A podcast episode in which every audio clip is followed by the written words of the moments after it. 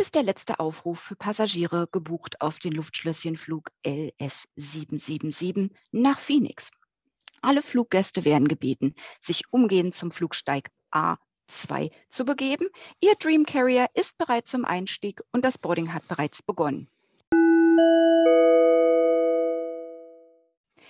Und damit ganz herzlich willkommen auf unserem zweiten USA-Flug im Rahmen der Hörbar-Reisen-Edition unseres Podcasts. Wir von usareisen.de freuen uns alle sehr, Sie und euch an Bord unseres Stream Carriers auf unserem gedanklichen Flug in den amerikanischen Südwesten begrüßen zu dürfen.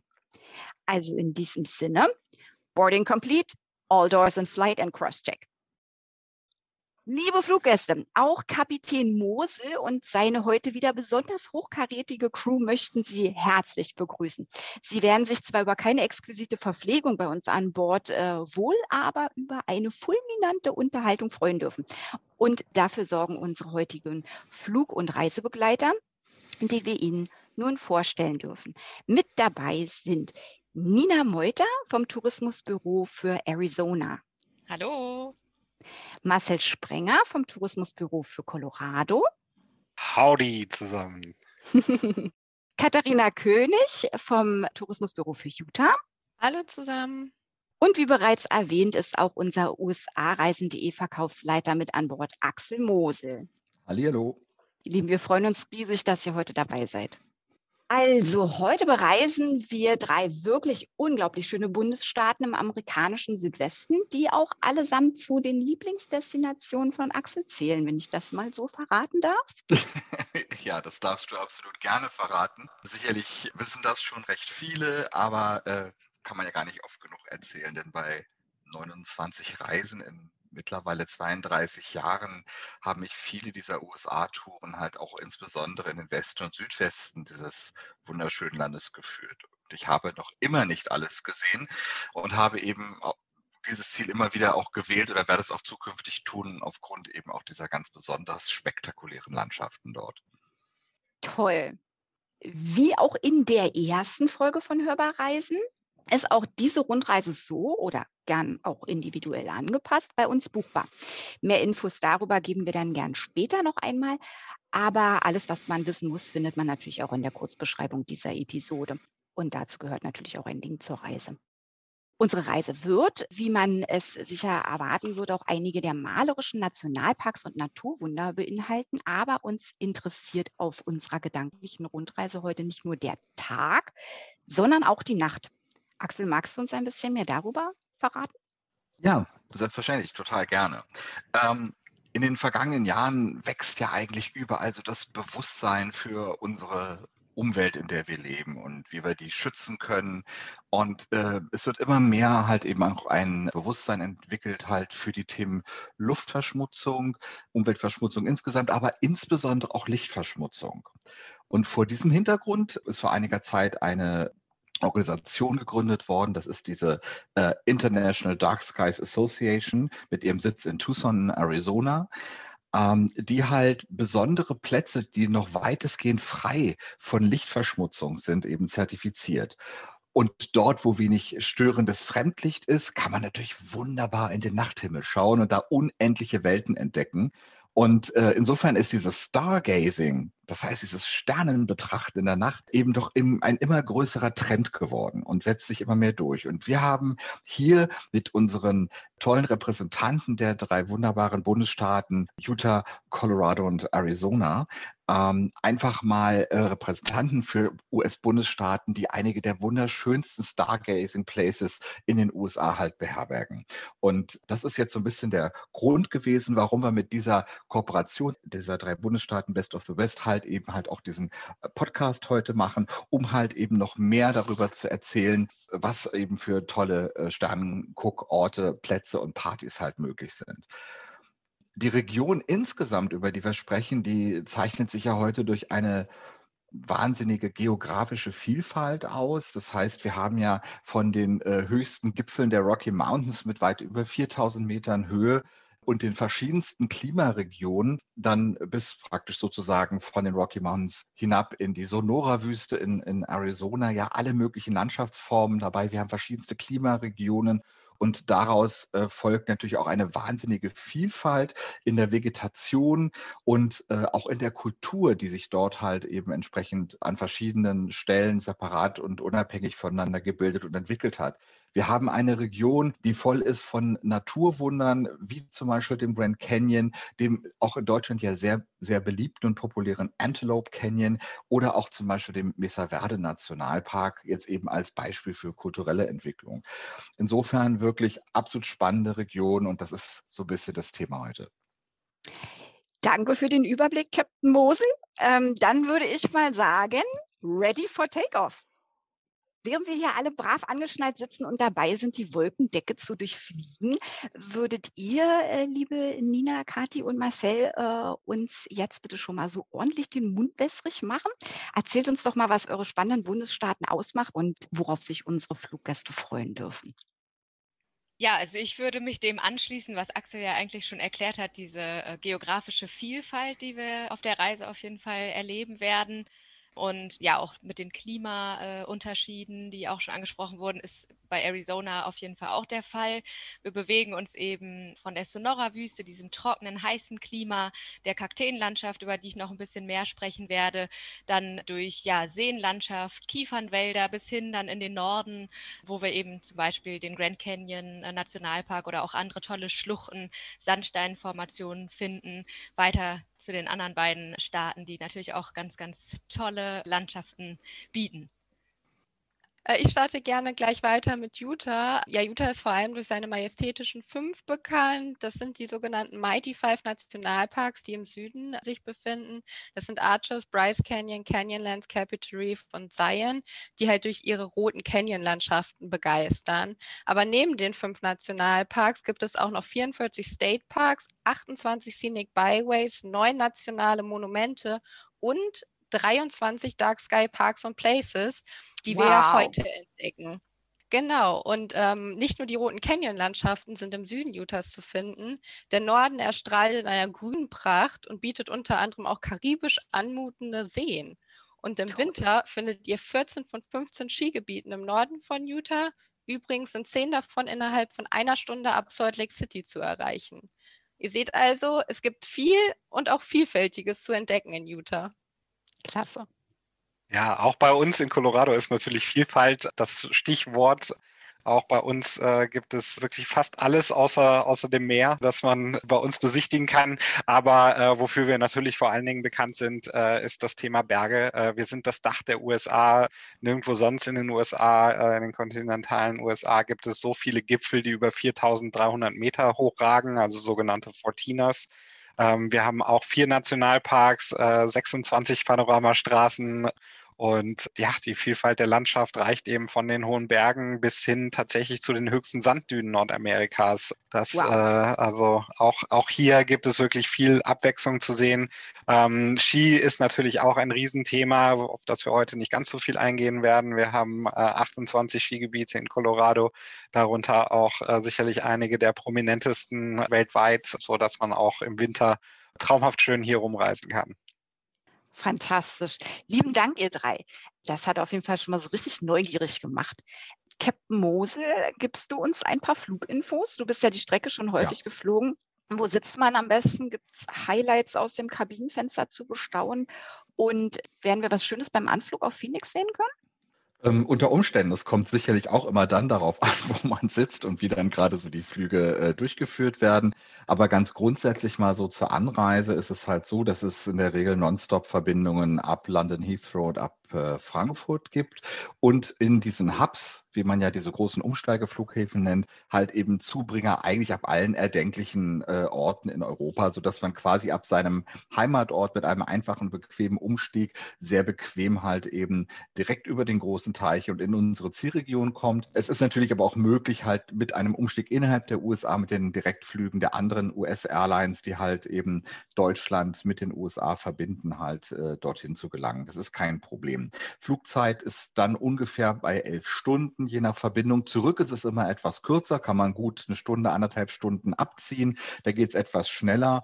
Naja, und bei so einem Langstreckenflug ist es natürlich immer, damit auch so ein Urlaub entspannt beginnen kann, nicht ganz unwichtig zu sagen, man investiert den einen oder anderen Euro eventuell mehr und sagt, man setzt sich etwas bequemer hin, indem man halt sich zum Beispiel bequemere Sitze im Flugzeug bucht. Das gibt es ja häufig. Solche XL-Seats, wie man das vielleicht klassisch kennt, oder halt auch durch aufgewertete Economy Classes, wo man eben äh, generell vielleicht auch noch ein bisschen breitere Sitze hat, etwas mehr Sitzabstand, ein Gepäckstück mehr mitnehmen kann, dann ist das Ganze doch etwas entspannter.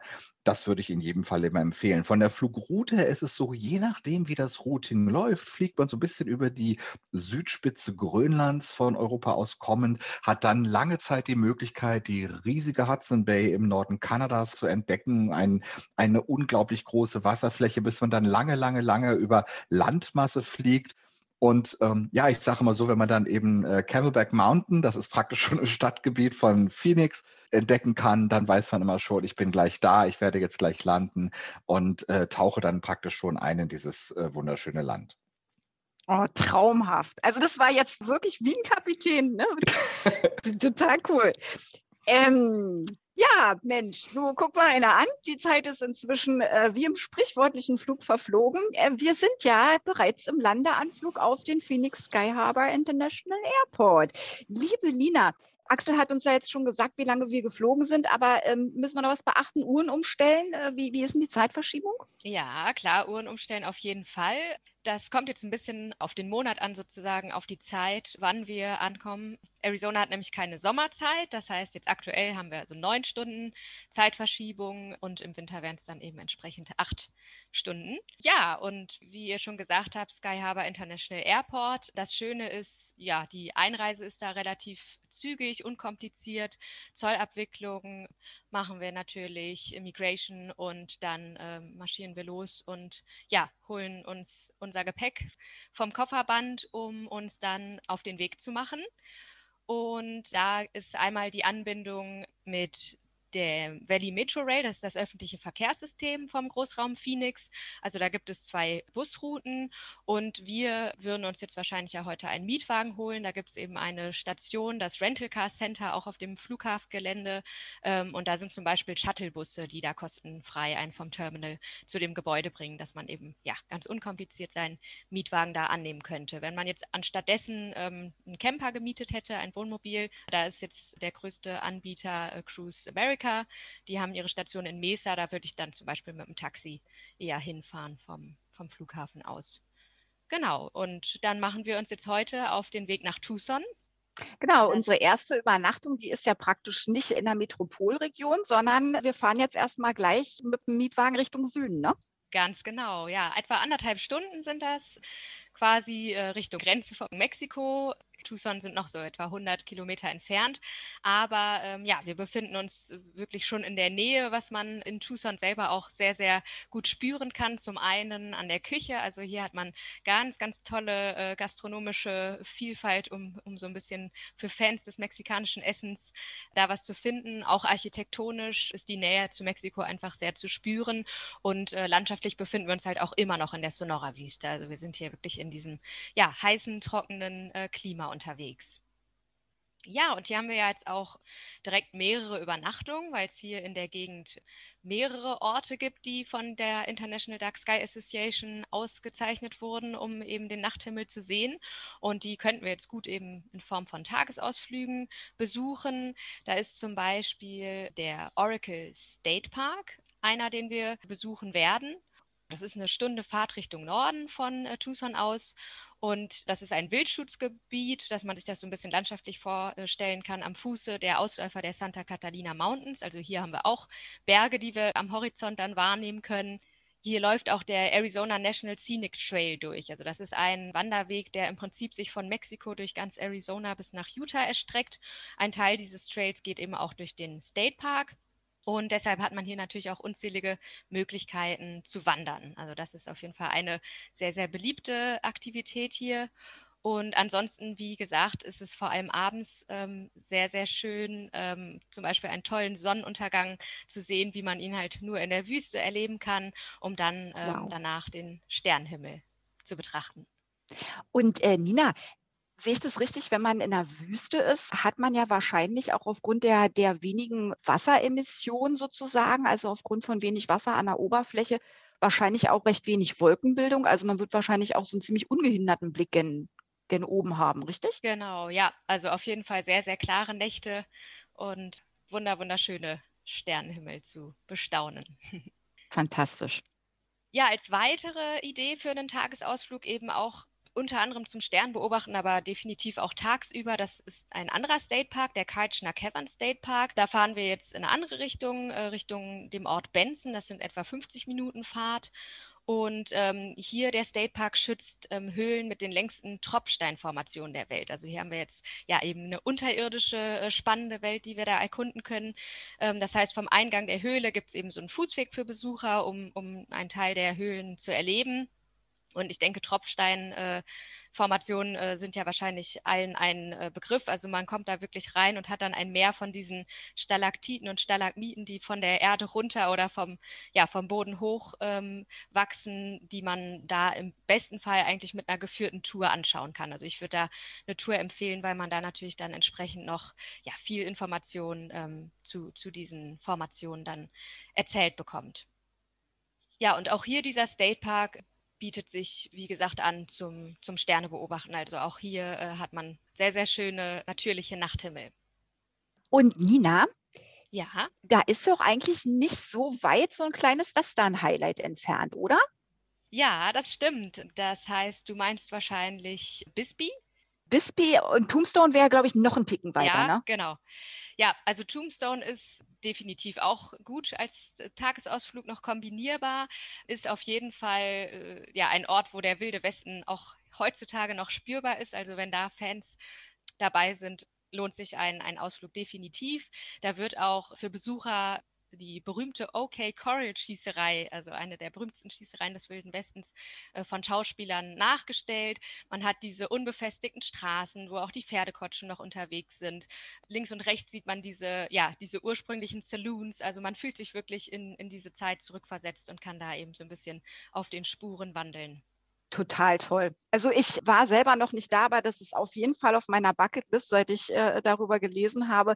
Wahnsinnig toll. Also bis Tucson habe ich es schon geschafft, aber aufgrund von Timing ähm, war das leider nicht drin. Ja, dann äh, als dritte Ausflugsmöglichkeit eben ist ein National Historical Park. Das ist der Tumakakori National Historic Park und das ist eine ehemalige Franziskanermission, also aus dem 19. Jahrhundert ist die älteste Missionsstätte in Arizona, äh, die allerdings nie fertiggestellt wurde. Also aufgrund von, ja, im Prinzip Finanzierungsschwierigkeiten hat der Glockenturm der Kirche nie seine Kuppel bekommen. Nichtsdestotrotz ein, ja, ein ganz, ganz äh, spannendes, äh, vor allen Dingen historisch gesehen, Gebäude, was man hier auf diesem ganzen Park eben äh, sich näher anschauen kann.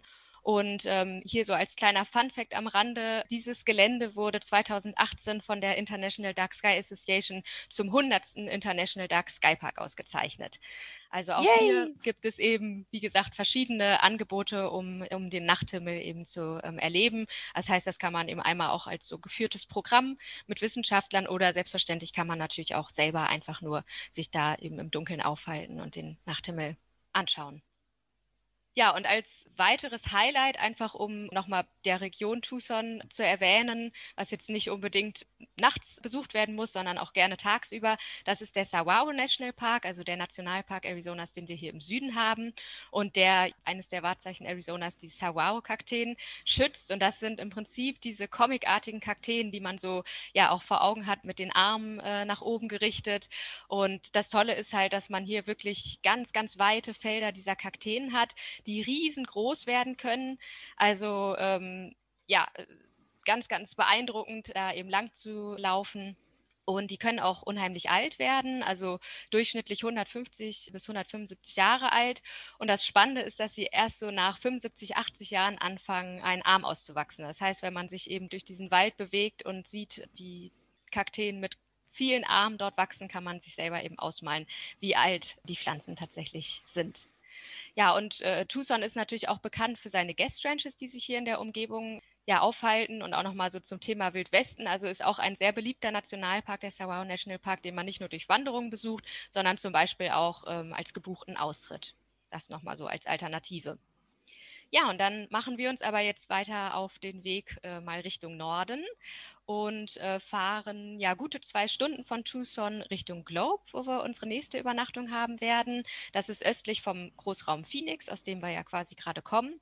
Und ja, eine Kleinstadt hier äh, am Rande des Großraums, die eher so als Ausgangspunkt auch wieder für Aktivitäten dient. Also hier in der Nähe befindet sich der Tonto National Forest, dann der Roosevelt Lake ist, ist ja so ein häufiger Ausflugsort. Der Salt River Canyon ist nicht weit. Also wir haben auch hier wieder ja ganz, ganz äh, tolle und schöne Landschaft, die, die erkundet werden kann. Und ein weiterer Dark Sky Place, der sich hier in der Nähe ähm, befindet und eben von Globe aus auch gut erreichbar ist, ist Fountain Hills. Das sind etwa anderthalb Stunden Fahrt.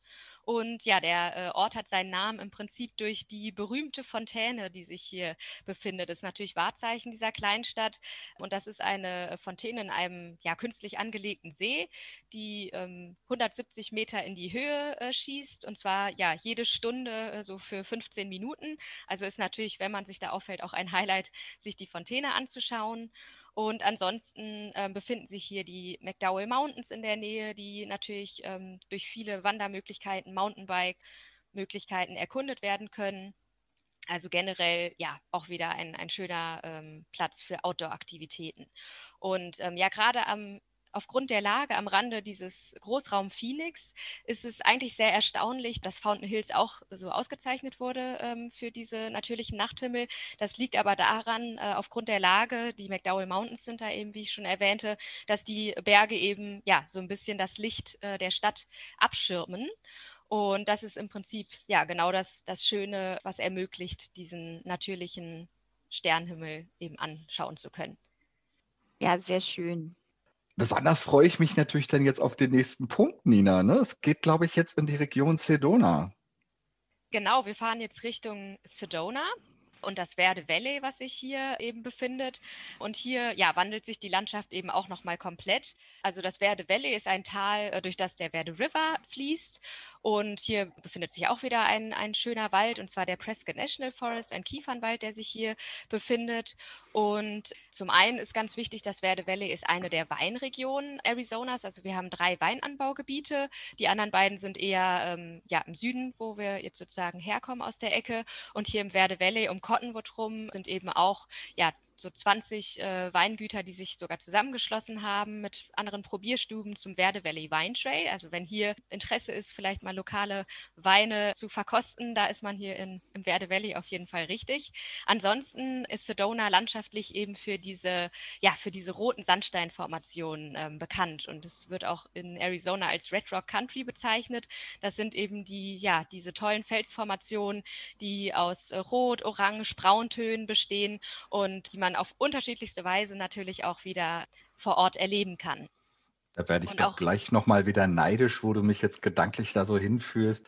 Ich habe eine der wunderschönsten Vollmondnächte meines Lebens mal in Sedona erlebt. Da ging es also weniger um Stargazing. Der Mond war so riesig und so hell, dass man von Sternen kaum was sehen konnte. Aber dieses äh, surreale Licht, in dem dann die äh, rote Umgebung des Städtchens halt erscheint, das ist, ist gigantisch. Ja, das ja. ist unglaublich schön. Das stimmt, das kann ich mir vorstellen. Also ich finde auch egal zu jeder Tageszeit, ja, hat, hat es seinen Reiz. Also bei Sonnenaufgang, wenn man dann sieht, wie sich sozusagen die Farbschattierungen äh, verändern, eben bis hin zu, wie du, wie, wie du beschreibst, eben bei Nacht, ähm, ja, ist, ist es definitiv ein, einen Ausflug wert. Und in Sedona haben wir ja zum Glück auch äh, mehrere Übernachtungen, sodass wir auch hier viel Zeit haben, ähm, die Landschaft zu erkunden und kennenzulernen. Ähm, wir nehmen auf unserer Tour jetzt auch eine der schönsten Panoramastraßen Arizonas, wie ich finde. Ist offiziell der Arizona Highway 179, ähm, aber wird auch Red Rock Highway genannt, weil der eben genau durch diese, ja, durch diese Steinlandschaft der Felsformation führt, und zwar zum Village of Oak Creek. Der Highway ist im Prinzip eigentlich nur 23 Kilometer lang, also es ist, ist keine weite Strecke, aber äh, man hat natürlich unendlich viele Möglichkeiten, immer wieder anzuhalten und auf den verschiedenen Trails eben ja die, die Landschaft zu erkunden. Also auch hier gibt es wieder unzählige Wanderwege mit dem Mountainbike, mit dem Pferd. Ähm, es werden auch Jeep-Touren von Sedona aus angeboten, wenn man eben da äh, lieber die Landschaft auf diese Art erkunden möchte. Und ja, auch hier gibt es, wie gesagt, viele, viele Plätze ähm, in und um Sedona, wo der natürliche Nachthimmel einfach wieder ganz spektakulär ist, wo man ja die Milchstraße entdecken kann, wenn man Glück hat und ähm, ja, das sollte man auf jeden Fall auch machen. Generell ist Sedona für viele auch ein sehr spiritueller Ort. Das möchte ich an der Stelle einfach nochmal erwähnen. Hier befinden sich äh, sogenannte Vortexe. Das sind so natürliche Energiezentren. Und ja, viele begeben sich da einfach hin, um, um da vielleicht äh, ja, zu meditieren oder es werden auch Yogakurse im Freien angeboten. Aber auch ansonsten kann man eben natürlich die, ja, den die Nähe zu der Natur entsprechend genießen. Und ähm, alternativ, wenn man eher so ein bisschen künstlerisch interessiert ist, gibt es auch in vielen der äh, Gegenden, zum Beispiel auch im Red Rock State Park, der sich hier unweit befindet von Sedona, Möglichkeiten, geführte Malkurse oder Fotografiekurse eben mitzumachen. Also wirklich ganz, ganz viele unterschiedliche Möglichkeiten, sich da in der Landschaft zu bewegen. Aber wenn ich gerade noch mal einhaken darf, Nina, ich glaube, das Besondere in der Region ist, dass wir hier wirklich eine Ansammlung von vier Orten im Grunde haben, die ja alle von dieser IDA ausgezeichnet mhm. und zertifiziert worden sind, eben gerade für ihre geringe Lichtverschmutzung, sodass man halt dort überall diese fantastischen Plätze zum Stargazing findet. Ja, das stimmt. Genau, da hat im Prinzip äh, die Stadt Sedona auch als Tipp verschiedene sage ich mal, Themenbereiche gewählt und Stargazing ist auch eins, was, was da einfach sehr, ja, sehr wichtig, sehr präsent ist.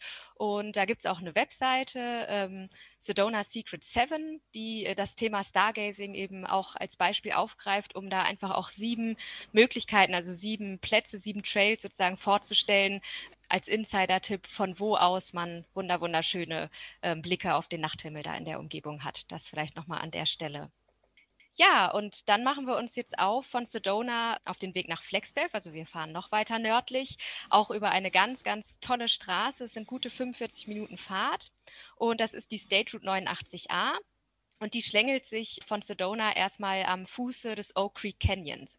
Die Straße führt eben am Oak Creek an diesem Bach vorbei und hier hat man auch verschiedene Möglichkeiten, immer wieder anzuhalten auf der Straße, äh, um einfach ja vielleicht die Aussicht zu genießen, ein schönes Picknick zu machen. Auch hier hat man natürlich, wenn man mehr Zeit hat, äh, verschiedene Wanderwege, die sich hier bieten.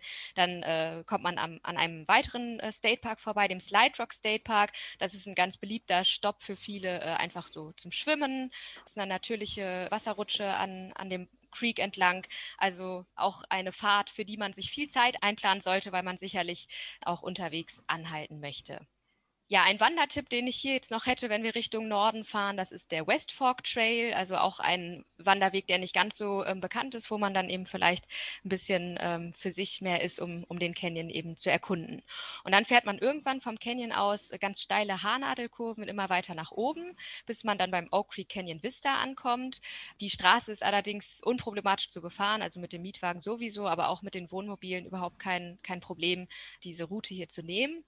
Und der Highway 89a führt einen dann auch direkt immer weiter ähm, bis nach Flagstaff eben. Ja, und hier haben wir dann auch wieder andere Landschaft. Flagstaff ist die höchstgelegene Stadt von äh, Arizona. Wir haben die ähm, San Francisco Peaks, die sich hier befinden. Das ist auch mit dem höchsten Gipfel, den wir in Arizona haben, der Humphreys Peak, der im Prinzip ganz nah an, an Flagstaff dran ist und diese Berge eben auch wieder im, im Hintergrund zu sehen sind und natürlich auch wieder ganz viele Outdoor-Möglichkeiten geben und das im Prinzip das ganze Jahr über, denn hier äh, befindet sich auch ja, ein Skigebiet, das Arizona Snow Bowl. Also das heißt, auch im Winter haben wir hier Möglichkeiten und an, in den anderen Jahreszeiten natürlich auch wieder von Wandern über Mountainbiken, Klettern, also alles, was einem da so bei Berglandschaft ähm, auch einfällt. Und zum und Thema ähm, Entschuldige bitte. Nee, kein Problem. Ich wollte nur kurz dieses Schneethema aufgreifen, ja. weil wir hatten ja jetzt von Utah und von Colorado schon ein anderes gehört, ja. äh, die fantastischen Skigebiete. Und ich finde, das ist zum Beispiel so eine Sache, die man für Arizona gar nicht so wirklich mhm. auf dem Zettel hat. Und die ähm, Landschaft, also wir sind 2019 genau in umgekehrter Richtung unterwegs gewesen, von Flagstaff ähm, über Sedona und Scottsdale nach Tucson. Und das hattest du ja vorhin auch schon gesagt, wie sich die, wie sich die Landschaft halt verändert ist absolut beeindruckend. Und jetzt haben wir natürlich angefangen mit dieser spektakulären und sehr grünen äh, Wüstenlandschaft, mhm. gehen über die Red Rocks und sind jetzt in einem, in einem bergigen, waldigen Gebiet. Es duftet nach, nach so Pinienwäldern. Eigentlich halt eine sehr, sehr schöne Facette, finde ich, von Arizona, die man halt so nicht auf dem, auf dem Zettel hat. Deswegen ja, ganz, wollte ich ganz, das nochmal ganz, ganz sicher kurz. Nicht man rechnet sicherlich nicht damit. Ich weiß noch, dass ich selber auch mal total überrascht war, wie grün es ist, durch die, in diesem wunderschönen Gebiet des Coconino Forest halt dort unterwegs zu sein. Äh, äh herrliche äh, äh, große Goldkiefern, also so von diesen Pines halt eben äh, Wälder, wunder wunderschön. Und mittendrin ganz prägend halt eben dieser Berg hinter dieser Stadt sozusagen. Wenn man sich praktisch Flagstaff nähert, ist es wie so, wie so eine Markierung, die man da irgendwo in die Geografie gesetzt, sozusagen hier ist der Berg und davor liegt die Stadt. Ähm, und äh, der trägt eigentlich auch im Sommer eine Schneekappe. Es hat so ein mhm. bisschen was vom Fujiyama. Also es ist schon äh, sehr spektakulär, äh, sich in dieser Region dort zu bewegen. Ja, das stimmt. Und auch einfach nochmal ähm, als Hinweis, klar, weil du auch den Unterschied gerade nochmal so deutlich gemacht hast, Doreen. Also wir bewegen uns natürlich jetzt auch äh, von den Temperaturen in einer ganz anderen äh, Region. Also klar, Wüstenregionen, äh, da sind wir jetzt wirklich auch in heißen Temperaturen, je nachdem, in welchem Monat wir jetzt unterwegs sind, sage ich mal, auf jeden Fall äh, um die 30 Grad vielleicht äh, losgefahren. Und ja, je weiter wir jetzt in Norden kommen, also in Flagstaff kann es auch durchaus ähm, richtig gemäßigte Temperaturen geben. Also also äh, ja im Herbst oder Winter dann natürlich auch äh, nachts Minusgrade. Also das sollte man auf jeden Fall auch äh, im Hinterkopf haben. Ist vielleicht für Arizona auch nicht so klar, welches Spektrum, sage ich mal, an, ja, an Temperaturen wir hier dann jetzt auf der Fahrt auch durchlaufen. Ja, auf jeden Fall. So ein bisschen Strickjackenwetter, selbst im Sommer oder äh, späten Frühling oder sowas, dass man Jäckchen noch mit ja. dabei hat, das ist vielleicht wirklich äh, auch echt nochmal ganz gut zu, zu erwähnen. Da hast du völlig recht. Und selbst im Hochsommer so angenehm die frische, klare Bergluft, dann hat was. Wir haben als Reisende ja ganz häufig, wenn wir das Wort Wüste hören, so eine ganz bestimmte Assoziation. Wir denken an irgendwelche Sandhügel in weiter Landschaft. Wüste ist natürlich extrem vielfältig und gerade auf der Reise, die Nina beschreibt, jetzt vom Süden nach Norden, kann man halt eben in Arizona wunderbar äh, die verschiedensten Wüstenformen erleben, die sich ja eben alle durch diese Trockenheit auszeichnen, aber eben doch vegetativ und auch in ihrer äh, optischen Ausprägung völlig unterschiedlich sind. Das, was man vielleicht als Wüste am ehesten erwartet, das wird uns nachher der Marcel noch erzählen können. Äh, das wird uns nämlich dann in Colorado begegnen, wo wir dann wirklich mal richtig tolle Sanddünen finden. Aber dazu noch später. Ja, das stimmt. Warte mal ganz kurz. Kommen wir am Coral Pink Sand Dunes State Park auch vorbei? Ich habe es als Bemerkung mit eingebaut als Ausflugstipp ab Knapp. Du bist zuverlässig, Katharina. Vielen Dank. Fantastisch. also haben wir es sogar an der Stelle dann auch nochmal. Nicht nur der Schnee wiederholt sich, auch die Wüsten. Genau. Fantastisch.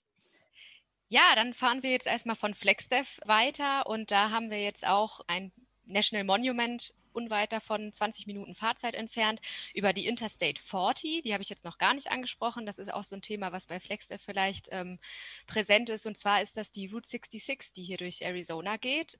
Und da fahren wir eben ein Stück weit, kommen zum Walnut Canyon National Monument. Und hier bauten vor Hunderten von Jahren die Ureinwohner mehr als 300 kleine Pueblos in, in die Wände dieses Canyons. Das heißt, hier kann man vom Visitor Center aus eben auf einem Rundweg ähm, sich diese äh, alten Felshöhlen anschauen. Hat natürlich ganz, ganz schöne Blicke in die Schlucht. Und das ist äh, ja auch nochmal ein National Monument, wo wirklich auch nachts ganz, ganz schöner natürlicher Sternenhimmel ist auch wenn es äh, nah an Flagstaff gelegen ist. Äh, zum Thema äh, Sternbeobachtung wollte ich bei Flagstaff auch noch anmerken, es ist auch Standort eines Observatoriums, und zwar dem Lowell Observatory. Ähm, auch unbedingt ein Tipp, wenn man äh, in Flagstaff ist, wo wir ja eben auch übernachten. Also ein Besuch dieses Observatoriums ist auch tagsüber lohnend. Da kann man sich eben entsprechend schon mal ein bisschen informieren über den Nachthimmel, über die Planeten ähm, und dann unbedingt natürlich abends wiederkommen, weil man hier die Möglichkeit hat, durch unzählige äh, der Teleskope dann selbst selber einen, einen Blick auf die Sterne, auf den Mond, auf, ja, auf den schönen äh, natürlichen Nachthimmel zu bekommen. Und hier wurde sogar 1930 Pluto entdeckt. Ah, führen die nicht auch diese Star-Partys äh, durch? Ja, genau. Die haben auch so ein Nachtprogramm, was man im Vorfeld online buchen kann. Und ja, da gibt es dann auch Star-Partys. Und westlich von Tucson, da sind wir auf unserer Route 2019 vorbeigefahren. Also da sind nicht nur vorbeigefahren, wir sind halt hingefahren, aber tagsüber. Da gibt es auch nochmal ein, ein Observatory, ne?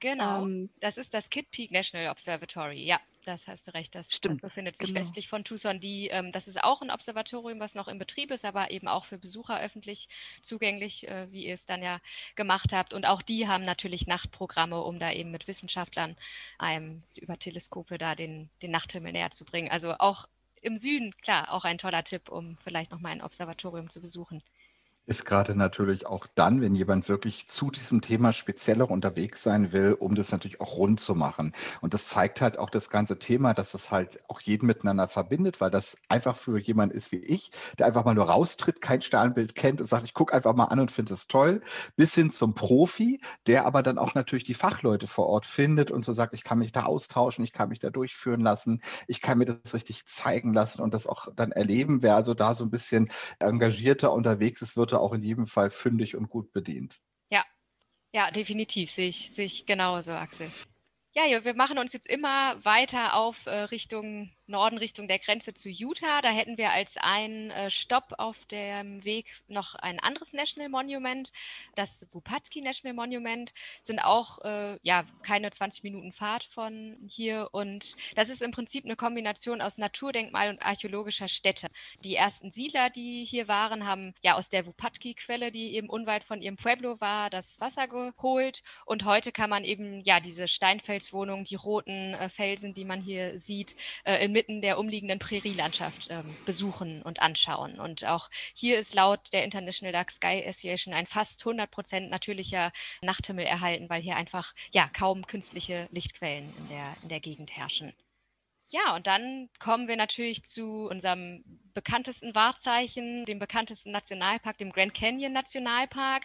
Vom Wopatki National Monument sind es keine 50 Minuten Fahrt, bis wir den Osteingang erreichen. Und von hier gibt es auch eine ganz, ganz tolle Straße entlang der Schlucht. Das ist der Desert View Drive. Das sind etwa so 40 Kilometer bis man zum Grand Canyon Village kommt, ähm, wo sich auch das Besucherzentrum äh, befindet. Da sind wir eben am South Rim, also an dieser südlichen Schlucht des Grand Canyons. Und äh, ich bin mir sicher, grundsätzlich hat jeder den Grand Canyon vor Augen, aber um da jetzt einfach die Ausmaße nochmal deutlich zu machen, also er ist fast 450 Kilometer lang und teilweise eben über 1,6 Kilometer tief. Also wirklich ein, ja, eine gigantische Schlucht. Und um da auch das Ausmaß deutlich zu machen, also man kann natürlich beide Ränder, South Rim und North Rim, südlichen und nördlichen Rand besuchen, aber die sind eben fast vier Autostunden voneinander entfernt. Also es ist jetzt eben keine äh, kurze Wanderung äh, an der Schlucht entlang, um dann beide Bereiche äh, sich anzuschauen. Ja, und auch hier sind natürlich fantastische äh, Sternhimmel. Also wenn man im Grand Canyon irgendwie Übernachtungsmöglichkeiten hat, dann wird man das erleben. Das ist sicherlich das, der berühmteste Dark Sky Park von Arizona. Und abgesehen von den Nachthimmeln hat man natürlich auch wunder, wunderschöne Sonnenaufgänge. Also wenn eine Möglichkeit äh, besteht, im Grand Canyon Nationalpark zu übernachten, dann äh, wird man das auf jeden Fall sehr genießen. Ja, das ist äh, schön, dass du das auch nochmal ansprichst, gerade mit so morgendlicher äh, Stimmung oder Abenddämmerung und ähnlichem. Das sind ja auch so Sachen, gerade so für Leute, die gerne fotografieren. Das setzt auch wieder diesen rötlichen Stein, das werden wir ja in Utah dann auch ganz, ganz viel haben, nochmal so richtig dramatisch in Szene.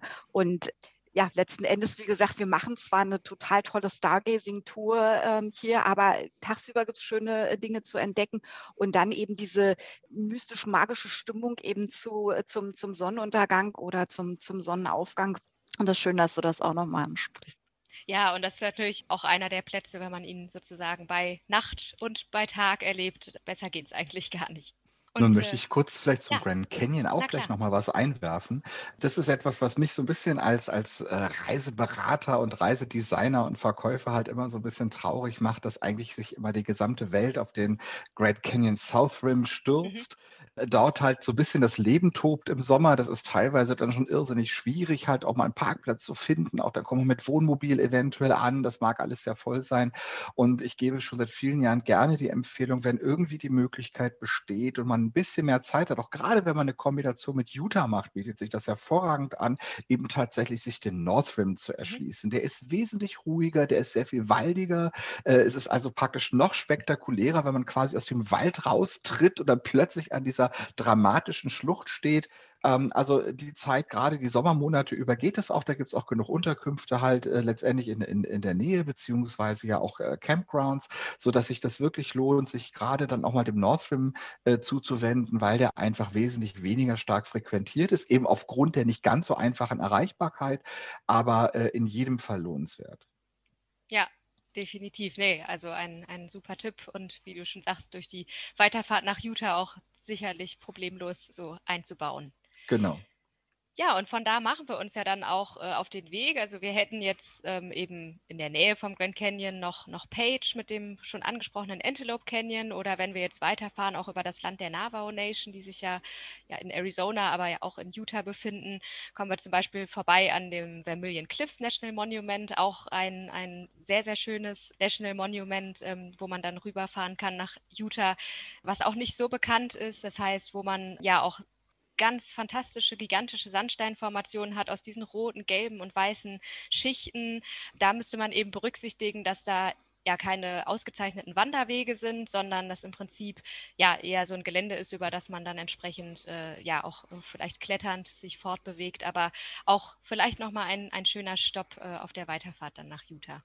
Ja, vielleicht kann ich da auch gleich noch einen, einen kleinen Tipp mit unterbringen, auch gerade bei Routenplanungen. Mhm. Äh, wenn man eben äh, vom Grand Canyon, also aus Richtung Cameron entlang des äh, Highway 89 äh, kommt oder halt auch aus Page, nicht den kürzesten Weg nach Knapp, Utah wählen, sondern wirklich den alten historischen Weg sozusagen über die Navajo Bridge. Äh, das heißt, man überquert einmal die Schlucht des Colorado an dieser Stelle. Äh, es war ganz in früherer Zeit mal mit einer kleinen Fähre in der Nähe möglich möglich. Heute ist es halt eben mit einer Brücke und einem spektakulären Brückenneubau gleich daneben äh, möglich. Und man fährt nämlich dann auch eine ganze Weile entlang der, was du gerade erzähltest, Nina, Vermilion Cliffs. Man sieht diese wunderbare Felskante in all ihren geologischen Farben und Schichten sozusagen offen liegen, hat auf der anderen Seite ganz weite Prärie. Im Grunde hat man immer den Eindruck, da kommen irgendwie gleich irgendwo die Planwagen ins Bild gefahren. Ja, das sieht irgendwie so ein bisschen eher nach Filmkulisse aus und steigt dann halt eben in, in, diesem kleinen Höhenzug an, um dann halt weiter in Richtung Utah zu kommen. Es ist halt wirklich eine, eine spektakuläre Reise. Der modernere Highway 89 von Page auf der kürzesten Strecke, die einem auch immer so diese Routensysteme angeben nach Kanab, die ist halt, naja, sagen wir mal, eben die Schnellverbindung ist es nicht ganz so die spektakuläre Strecke. Um ja. das einfach nochmal schöner zu machen oder erlebbarer zu machen. Okay, sorry. Nee, definitiv. Auf jeden Fall super, super Tipp. ja, und damit, genau, kommen wir dann jetzt auch in Knapp an und äh, bereisen jetzt als nächstes Utah. Genau, vielen Dank, liebe Nina, für die Überleitung. Genau, wir fahren jetzt weiter. Unser erster Halt in Utah ist Knapp. Äh, und Canab ist ein echtes Gateway im Südwesten äh, zu zahlreichen Naturwundern, denn es ist strategisch sehr günstig gelegen zu vielen ähm, ja, Naturwundern und, und Parks, äh, wie zum Beispiel den Bryce Canyon, den Zion National Park, Lake Powell, das Grand Staircase Escalante National Monument, aber natürlich auch zum Nachbarstaat Arizona mit zur Wave und auch zum Grand Canyon, wie wir eben schon gehört haben, oder auch zum Kaiba Paiute Indian Reservation. Aber auch die Kleinstadt an sich mit ihrem Western Spirit ist auf jeden Fall eine Reise wert. Knapp zählt ungefähr 3500 Einwohner und wurde bereits in den 1930er Jahren von Hollywood als perfekte Filmkulisse für Westernfilme entdeckt und war seitdem in mehr als 200 Film- und TV-Serien zu sehen. Daher wow. stammt auch der Spitzname Little Hollywood. Und viele der Stars und Sternchen logierten während der Dreharbeiten in der Perry Lodge. Und es hieß, dass Frank Sinatra den Pool bauen ließ. Ach. genau. Und wie schon gesagt, Canap ist ein perfekter Ausgangspunkt, zum Beispiel zum Cedar Breaks National Monument. Das ist ein geologisches Amphitheater, welches auf über 3000 Metern Höhe liegt. Es hat einen zwei Kilometer langen Kessel mit einer Tiefe von über 600 Metern und ähnelt äh, von der Geologie dem Bryce Canyon National Park mit seinen bekannten Felstürmen, den sogenannten Hoodoos. Die sind eine wahre Meisterleistung der Natur und sehen wirklich äh, atemberaubend aus, wenn man sie sieht, wie sich diese kleinen Felstürme in den Himmel ragen. Ein wunderschönes, buntes Bild. Ja. Absolut. Super. Ähm, in der Nacht wird das Cedar Breaks National Monument zum Spektakel am Himmel, bei dem man die Milchstraße und die Sterne beobachten kann, was ja auch der Grund unserer Reise ist durch die drei Bundesstaaten. Und seit 2017 gehört das National Monument zu den zertifizierten Dark Sky Parks und Places in Utah. Wenn man in Kenneth noch etwas Zeit hat, sollte man noch weitere Aktivitäten ähm, unternehmen, da es, wie gesagt, eine perfekte Lage hat.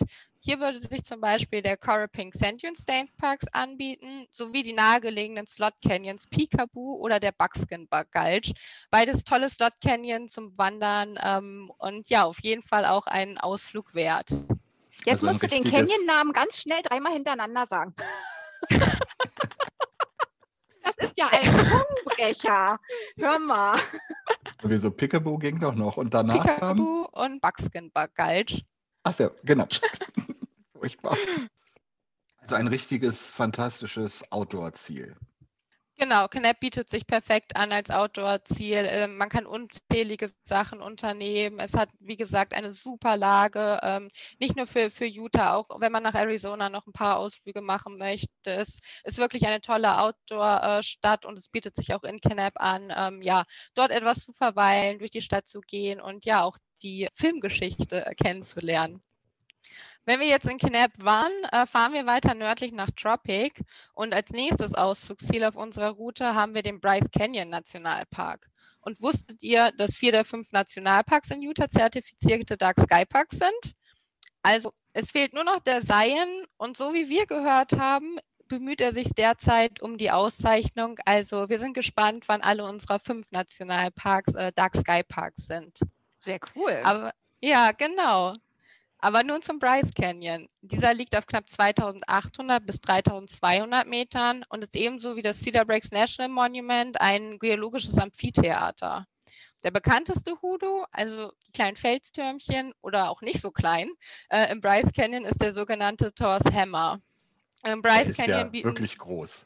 Ja, deswegen so klein kann man dazu nee. nicht sagen. Er, er, ja, sie sind halt keine, keine breite äh, Masse, sondern halt schmal, schmälere Felstürme, die in den Himmel ragen. Und ja, gerade dieser ist ja ein besonderer Hoodoo, ein bekannter und auf jeden Fall äh, sollte das so auf der Bucketlist stehen, wenn man den Bryce Canyon erwandert, erkundet oder ähm, ja auch andere Aktivitäten unternimmt zu den Aktivitäten. Ähm, man kann zum Beispiel wandern entlang des Rim Trails oberhalb des Amphitheaters. Man kann aber natürlich auch hinabsteigen in den Canyon und andere Wanderwege äh, verfolgen, wie zum Beispiel den Queen's Garden Loop oder den Navajo Loop, die man auch miteinander verbinden kann. Auch eine beliebte Aktivität im Bryce Canyon ist, den Bryce Canyon auf den Rücken eines Pferdes kennenzulernen und zu bestaunen. Und das ist eine super Sache tatsächlich. Haben wir das auch im Angebot? Also wenn sich jemand für solche Reittour, die Katharina gerade angesprochen hat, interessiert, da sind auch von anderthalbstündigen Ausflügen bis Halbtagesausflügen verschiedene Sachen möglich.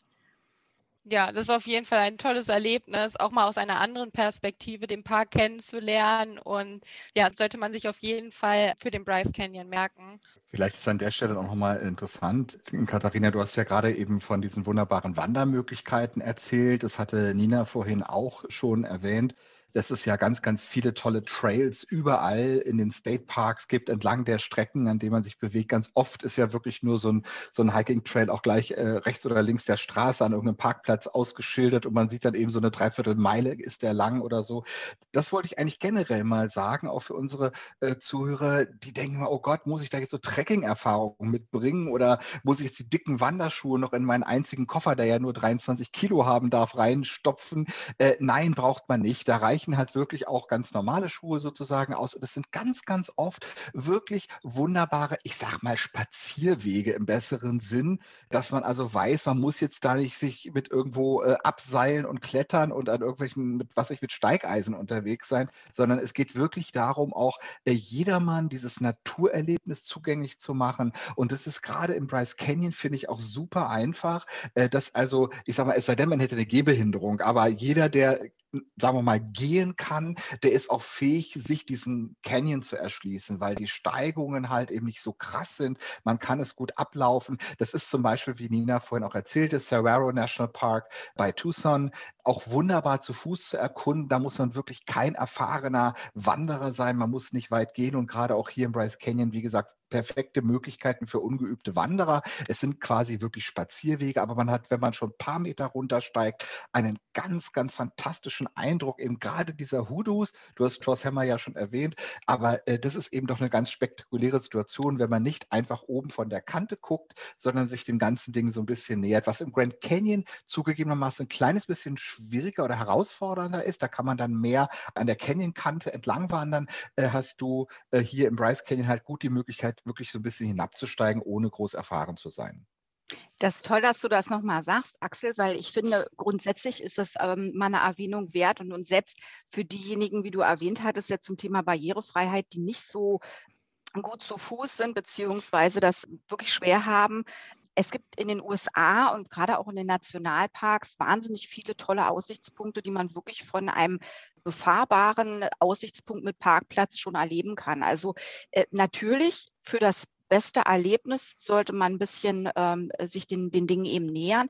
Aber selbst das ist eine Sache, wo wir, glaube ich, hier in Deutschland von der Begehbarkeit unserer Naturwunder auch noch ein bisschen was lernen können, weil die Amerikaner diese ähm, Zugangsmöglichkeit an der Stelle wirklich schon äh, sehr im Fokus haben. Also selbst der, wie gesagt, der nicht gut zu Fuß ist, der wird über diese Scenic ähm, Loops oder Scenic Drives äh, wirklich schon sehr, sehr viele spektakuläre Sachen in den amerikanischen Nationalparks äh, sehen können. Also ich denke auch äh, in der Wahrnehmung vieler unserer äh, interessierten Kunden auch sind die USA ja das Land der unbegrenzten Autofahrmöglichkeiten und die US-Amerikaner haben sich dieses Land ja im Grunde auch so selber auf diese Art und Weise erschlossen und versuchten ja wirklich immer mit den eigenen vier Rädern eine Alternative gab es nicht. Es gab nicht an jeder Ecke eine Bahnstation oder so ein Busstop oder irgendwas. Man versuchte gerade in der Phase, als die US-Amerikaner sich Autos anschafften, natürlich jeden noch so schönen Punkt des, äh, des Staates erreichen. Und deswegen ist auch heute noch alles eigentlich sehr, sehr gut mit dem eigenen Fahrzeug erreichbar und eben auch immer von dort aus sehr gut erlebbar. Das ist ein, ein Riesenunterschied zu vielen, vielen anderen Ländern,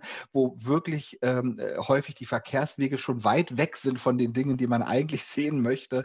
Äh, gerade das ist das, was ich so liebe. Gerade das ist einer der Gründe, warum ich immer so gerne in die USA gereist bin, ähm, ich bin, wer mich kennt, äh, auch gerne so ein bisschen faul und fahre also gerne möglichst bis vor die Tür und steige dort aus. Dann ist es gleich dort und muss nicht erst dann noch eine Fünf-Stunden-Wanderung machen. Also von daher war mir das jetzt auch wirklich wichtig, weil ich weiß, es gibt viele von denen, die so sind wie ich und sagen, sie hätten es auch gerne so ein Easy Access zu den Dingen. Und das ist in den USA eigentlich jederzeit möglich. Deswegen also wirklich spektakuläre Dinge kann man auch wirklich aus dem runtergekurbelten Autofenster sozusagen erleben. Dafür muss man nicht immer irgendwo ähm, sein Wanderzeug mitnehmen mitnehmen sozusagen. Aber wie gesagt, ein fester Schuh ist immer sinnvoll und wichtig. Und wie gesagt, hier am Bryce Canyon, das war ja das, worum es Katharina auch gerade ging, es ist wirklich ein, ein wie ich es gerade sagte, easy access, um halt eben diese spektakuläre Landschaft halt auch mal ganz intensiv zu erleben. Genau, vielen Dank für die weiteren äh, Ausführungen dazu. Also wenn es einem möglich ist, raten wir auf jeden Fall zu, gerade den Bryce Canyon auch vor, von einer etwas niedrigeren Lage zu, zu beobachten, also wirklich ein bisschen runter zu wandern. Aber ähm, es gibt ja auch hier in jedem Nationalpark sehr, sehr viele Wanderwege und da kann man sich auch immer den passenden aussuchen, der für die eigene, ja, Möglichkeiten oder auch Wünsche ähm, ja, an den jede, jeweiligen Tag vielleicht auch ähm, dann dazu passt. Vielleicht hat man einen Tag weniger Kraft, den anderen Tag ein bisschen mehr Kraft und so kann man sich dann auch die entscheidenden äh, entsprechenden Wanderwege dann raussuchen. Für den Bryce Canyon haben wir aber euch noch einen Tipp mitgebracht und zwar den Sonnenaufgang am Sunset Point. Zwar hatte Nina da vorhin kurz äh, schon drüber geredet, ähm, die, die Sonnenaufgänge gerade in diesen ähm, roten Felslandschaften zu entdecken und das würden wir auf jeden Fall auch jedem ans Herz legen, weil es wirklich äh, ein tolles Farbenspiel ist, wie sich das Licht mit den roten Felsen ja bricht und spiegelt und das ist wirklich äh, ein ganz tolles Erlebnis. Und ähm, natürlich in der Nacht ist auch Stargazing im Bryce Canyon möglich. Ähm, hier findet sogar jährlich ein Astronomiefestival statt mit einer Vielzahl von Highlights äh, zum Thema Astronomie. Also gerade solche Events kann man sich auf jeden Fall auch dann schon mal vormerken, ähm, wenn man eine Reise plant, um dann zu schauen, ob das gegebenenfalls in den Terminkalender passt. Und wenn wir den Bryce Canyon jetzt ähm, hinter uns lassen, ist in der Gegend noch ein weiteres Naturwunder zu erkunden, und zwar der Kodachrome Basin State Park. Der ist ebenfalls ähm, als Dark Sky Park zertifiziert. Und hier sind 67 monolithische Steintürme, die die vielfarbigen Sandsteinschichten zeigen, die 180 Millionen Jahre Geologie offenbaren, also eine sehr, sehr lange äh, Zeit. Und der Name kommt auch nicht von ungefähr, denn die Farben und die Schönheit, die hier zu finden sind, veranlassten eine Expedition der National Geographic Society 1948 dazu, das Gebiet Kodachrome zu nennen, nach dem populären Farbfilm. Und so entstand im Laufe der Zeit der Name Kodachrome Basin State Park. Und auch hier ist es perfekt zum Wandern, zum Reiten, zum Mountainbiken und natürlich in der Nacht ähm, zum Sterne beobachten. Von Tropic fahren wir jetzt weiter in Richtung Torrey. Und wie Axel vorhin schon erwähnt hat, lohnt sich dort auch ähm, ab und zu einfach ein Halt einzulegen, um auch die ähm, Ausflugsziele oder auch Wanderwege ähm, entlang des Highways kennenzulernen. Und hier haben wir einen besonderen Entdeckertipp für euch. Und zwar auf dem Highway 12 zwischen Escalante und Boulder Wer hier nämlich eine Abkühlung benötigt, dem empfehlen wir die Lower Calf Creek Falls. Das ist ein Wasserfall von rund 38 Metern Höhe und die Wanderung dauert vom Parkplatz so circa anderthalb bis zwei Stunden und dann heißt es einfach abtauchen in den Pool, ähm, der sich unten sammelt, wo das äh, Wasser vom Wasserfall hinabstürzt und eine tolle Möglichkeit, sich zwischendurch die Beine zu vertreten und auch dann den äh, Weg zum Ziel zu machen. Das hat man also sich dann auch richtig verdient, nach der Wanderung sich dort abzukühlen. Und richtig verdient hat man sich danach dann wieder die Klimaanlage im Auto, wenn es dann beim Rückweg zu heiß geworden ist. Aber wunderschön, das wollte ich nämlich auch gerade noch mal eben fix einstreuen. Ich hatte Bilder davon gesehen, das ist ja wirklich, wie man so schön sagt, Instagrammable, also traumhaft. Hidden Gem. Ja. Ja, es genau. sieht tatsächlich toll aus. Ja, tatsächlich wie der Wasserfall runterfällt äh, von, von den äh, Klippen von der Kante und sich dann unten äh, dieser natürliche Pool sammelt. Und ja, gerade sowas ist ja schön bei, bei einem Roadtrip einzubauen, ähm, nicht nur von Ort zu Ort zu hetzen, sondern sich auch wirklich die Zeit zu nehmen für den Weg und ähm, hier und da ähm, nochmal Stops einzubauen. Und das ist natürlich nicht nur in Utah so, das ist auch in den anderen Bundesstaaten so, wenn ich da für die Kollegen äh, sprechen darf, dass man sich da auf jeden Fall ähm, ja die Zeit nimmt, ähm, den Weg zu genießen und nicht einfach durchzuhetzen und zu rennen. Absolut. Genau, aber wenn wir jetzt von den Lower Calf Creek Falls weiterfahren, dann kommen wir nach Torrey. Torrey liegt nur knapp zwölf Kilometer vom Westeingang des Capitol Reef National Park entfernt und ist ein idyllisches Städtchen mit Bäumen gesät, also ganz, ganz entspannt zum, zum Bummeln. Ähm, es liegt aber ganz toll, weil es umgeben ist von rosafarbenen Klippen und grünen Wiesen und ähm, die Nähe zum Capitol Reef National Park, aber auch die Berge des Fish Lake und Dixie National Forest, der Scenic Byway 12, auch bekannt als Utah's All-American Road und die Wüstenlandschaften. Das ist ein, eine tolle Kombination, was man alles in Torrey und der Umgebung vorfinden kann und deswegen ja ein beliebtes ähm, Ziel für Outdoor-Liebhaber, die sich in der Region ähm, aufhalten. Und auch Torrey selbst hat beste Voraussetzungen, ähm, den Sternenhimmel zu beobachten, weil es seit 2018 eine zertifizierte Dark Sky Community ist. Und vielleicht noch ein kleiner Fun-Fact am Rande: Im Fish Lake National Forest äh, steht tatsächlich der schwerste Baum der Welt. Okay, noch nie gehört. Oh, was? ja, das ist tatsächlich der äh, Pandu. Ah. Der ist, äh, der, der ist ja so alt und durch die ganzen Wurzeln unterhalb miteinander verbunden, dass es ähm, ja der schwerste Baum äh, der Welt ist. Guck mal an. Bestimmt riesig auch. Tatsächlich, ja.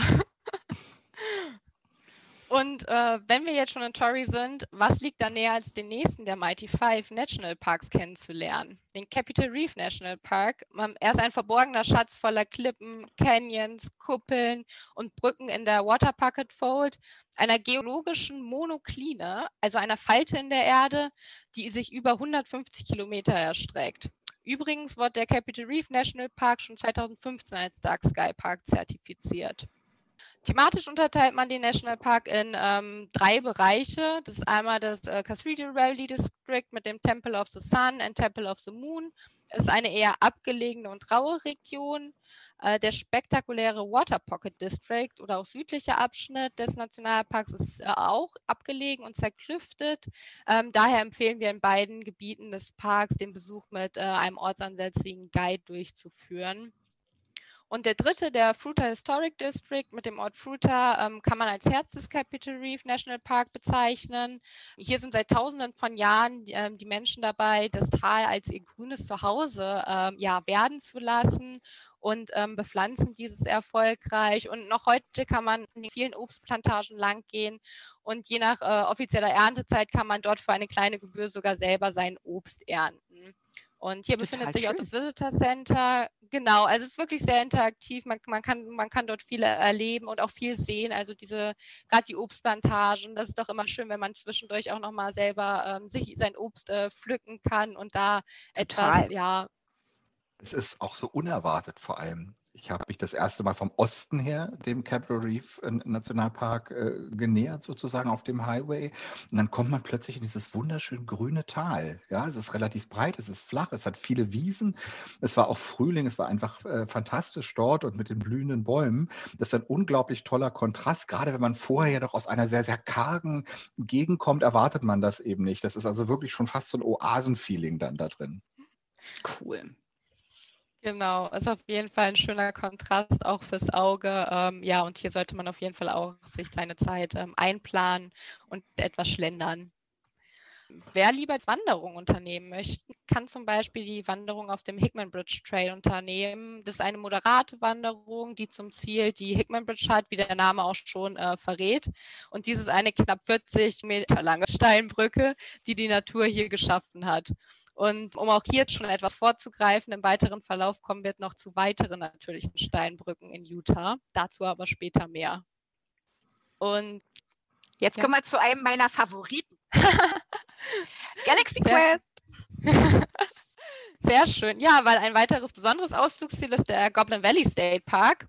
Und ja, der Name ist Programm, würde ich mal sagen, weil die kleinen Felstürmchen ähm, aussehen wie kleine Kobolde, auf Englisch Goblin, ähm, weil sie ja schmäler in die Höhe ragen und oben wie ein Hut, äh, wie die Kobolde den haben und deswegen eben den Aussehen an äh, Kobolde erinnern.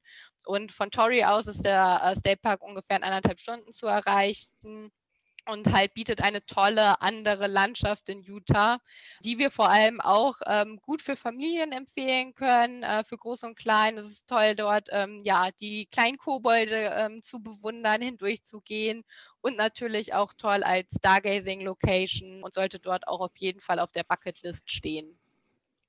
Ja, total cool.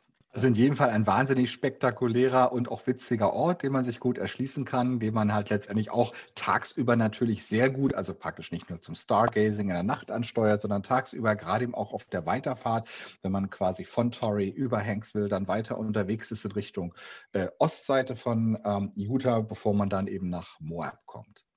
Genau, und das war jetzt schon das Stichwort für mich. Moab äh, ist der nächste Punkt auf unserer Reise. Und zwar Moab wird auch Adventure Capital in Utah genannt, wegen seiner ähm, ja auch perfekten Ausgangslage zu zwei Nationalparks und einem State Park, die wirklich unmittelbar äh, vor den Toren der Stadt liegen. In Moab selber sollte man unbedingt auch einige Nächte einplanen, eben aufgrund der vielfältigen ähm, Aktivitäten, die man hier vor Ort unternehmen kann. Aber auch der Ort an sich bietet Ausgefallenes und Kuriositäten. Es gibt viele beeindruckende Boutiquen, Kunsthandwerkshops, äh, charmante Cafés und Restaurants auf der Main Street und natürlich auch auf den abzweigenden Gassen, die toll zum Schlendern und zum Bummeln einladen. Und hier sitzt zum Beispiel auch der renommierte US-Landschaftsfotograf Tom Till. Er hat hier seine Galerie und man kann zum Beispiel gemeinsame Fotoworkshop machen die ähm, er anbietet an den Naturwundern. Also diejenigen, die für Fotografie sich interessieren, da sollte Tom Till ähm, und seine Galerie auf jeden Fall ein Halt in äh, Moab eingeplant werden. Und noch einige Entdeckertipps, bevor wir weiter in die Nationalparks gehen. Äh, südlich von Moab befindet sich das Castle Valley und das Spanish Valley wo zwei Weingüter liegen. Also ja, wir haben auch Weingüter äh, in Utah und ähm, dann kann ich gleich die Gelegenheit nutzen, mit ähm, einem Vorurteil aufzuräumen, und zwar, dass Utah ein Dry State ist. Das ist es tatsächlich nicht mehr. Es gibt Weingüter, es gibt Brauereien. Äh, man kann in Utah auch in den Restaurants Alkohol erhalten. Ähm, was wir natürlich empfehlen, ist, den Reisepass dabei zu haben. Ähm, das kann je nach Region sein, dass wenn man Alkohol möchte im Restaurant, dass man den ähm, vorzeigen muss. Aber ansonsten ist Utah kein Dry State mehr. Ähm, es gibt Alkohol und ja, das ist noch ein ein veraltetes Klischee, was sich so nicht mehr bestätigen lässt heutzutage. Wobei es ja diese Ausweiskontrollen selbst für Menschen meines Alters, die ja schon die 50 überschritten haben, ja auch noch gibt. Ja. Sitzt man also an einem Tisch, an dem Alkohol ausgeschenkt wird, muss man sich einfach eben ausweisen. Das ist aber eigentlich, kann man ja sagen, äh, across the states, überall äh, mhm. mittlerweile ja so, äh, dass es da verschiedenste äh, Schutzeinrichtungen gibt und halt diese äh, Dinge eben überprüft werden. Auch wenn man mir sicherlich äh, nicht unterstellen würde, dass ich noch unter 21 wäre. Genau, genau. Das, das ist einfach der, ja, wie du gesagt hast, Mechanismus, der so stattfindet. Und ja, man muss halt nur dran denken, den bei sich zu tragen, wollen wir generell empfehlen, den immer bei sich zu tragen. Und dann ist das auch kein Problem und jederzeit äh, möglich. Und äh, von Moab aus kommen wir jetzt zum ersten Nationalpark, den wir in nicht einmal zehn Minuten von Moab aus erreichen, und zwar der Arches National Park. Und dieser äh, Nationalpark hat seinen Namen natürlich auch nicht von ungefähr. Über 2000 Sandsteinböden machen den Park aus.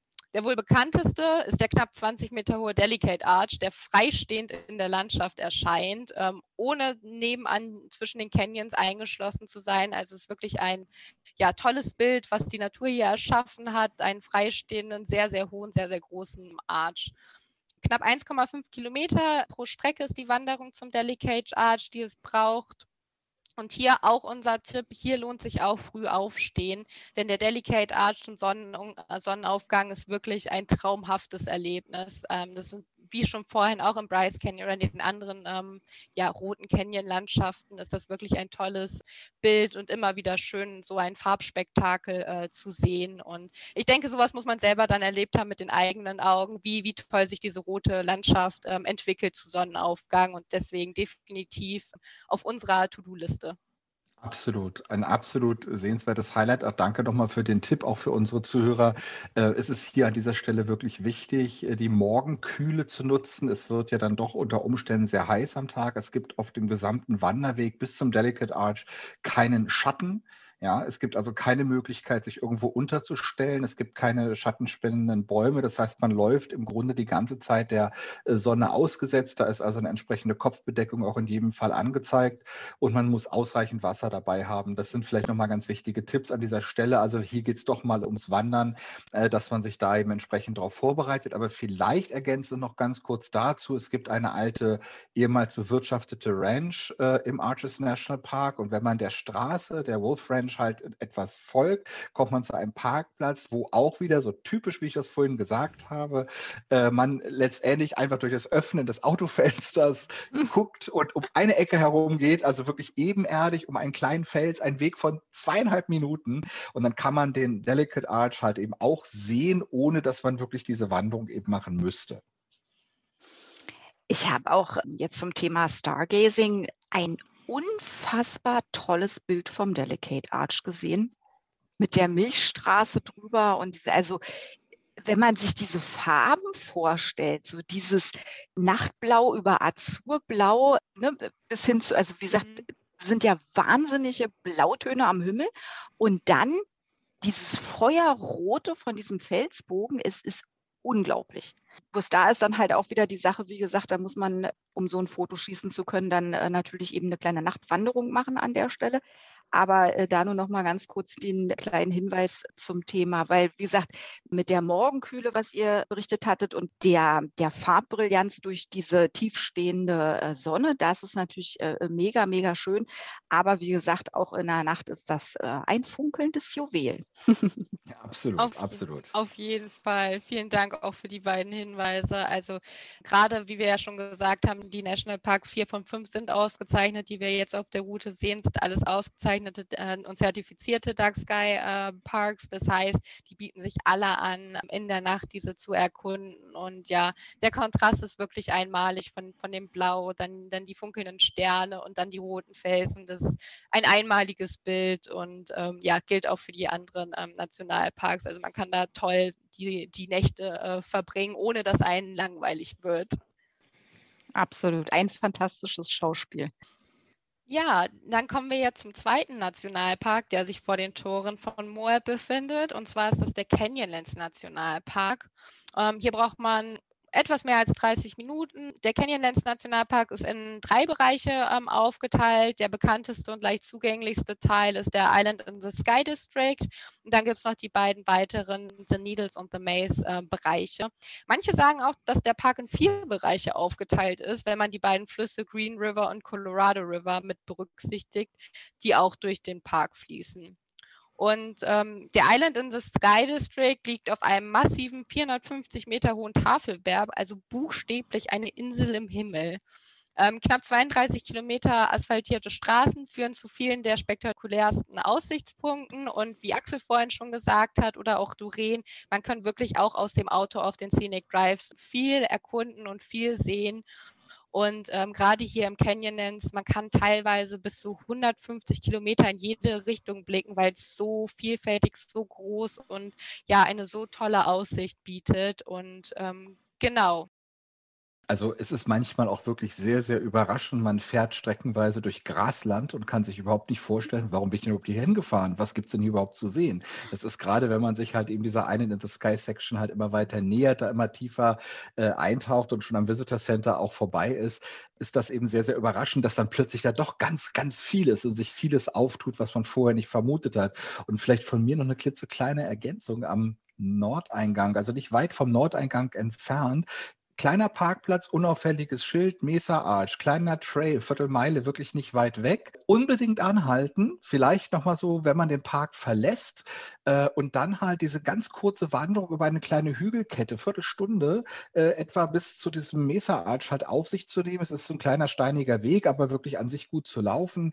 und äh, ein ganz fantastisches Schauspiel, was sich einem dort zeigt. Es ist unglaublich schön, sich diesen speziellen Felsbogen halt eben anzusehen und den so ein bisschen auch auch in Erinnerung dann mitzunehmen, wenn man den Park verlässt und das nochmal so als ganz prägendes Element halt dort im Kopf behält. Auf jeden Fall. Also das, was der Delicate Arch für den Arches ist, ist der Mesa Arch für den Canyonlands Nationalpark. Also eines der Symbolbilder. Und ja, wie Axel gesagt hat, eine, eine tolle äh, Erfahrung und ein tolles Schauspiel, sich den ja zu erwandern und dann auch anzusehen.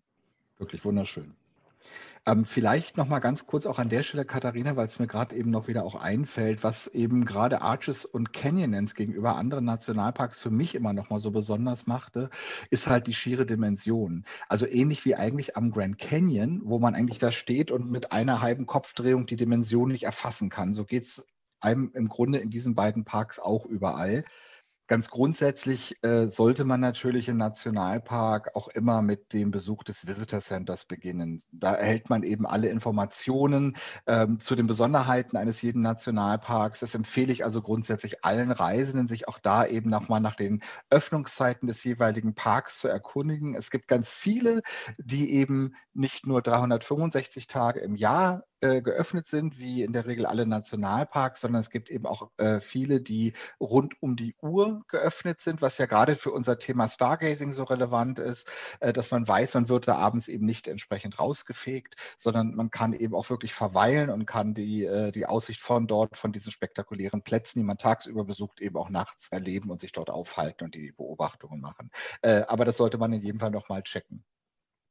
Aber Katharina, es gibt ja dann auch noch mehr in Moab zu entdecken, nicht wahr? Richtig. Und zwar, wie angekündigt, hat Moab direkt vor den Toren der Stadt nicht nur zwei Nationalparks, sondern auch einen State Park. Und das ist hier der Dead Horse Point State Park. Und der Blick vom Dead Horse Point ist einer der meist fotografierten Aussichtspunkte der Welt. Der Aussichtspunkt erhebt sich 600 Meter über den Colorado River und bietet ein atemberaubendes Panorama auf den Fluss, der sich durch die Canyons entlang schlängelt. Und vielleicht hat der ein oder andere auch diesen State Park schon mal im Film gesehen, wie zum Beispiel Thelma und Louise.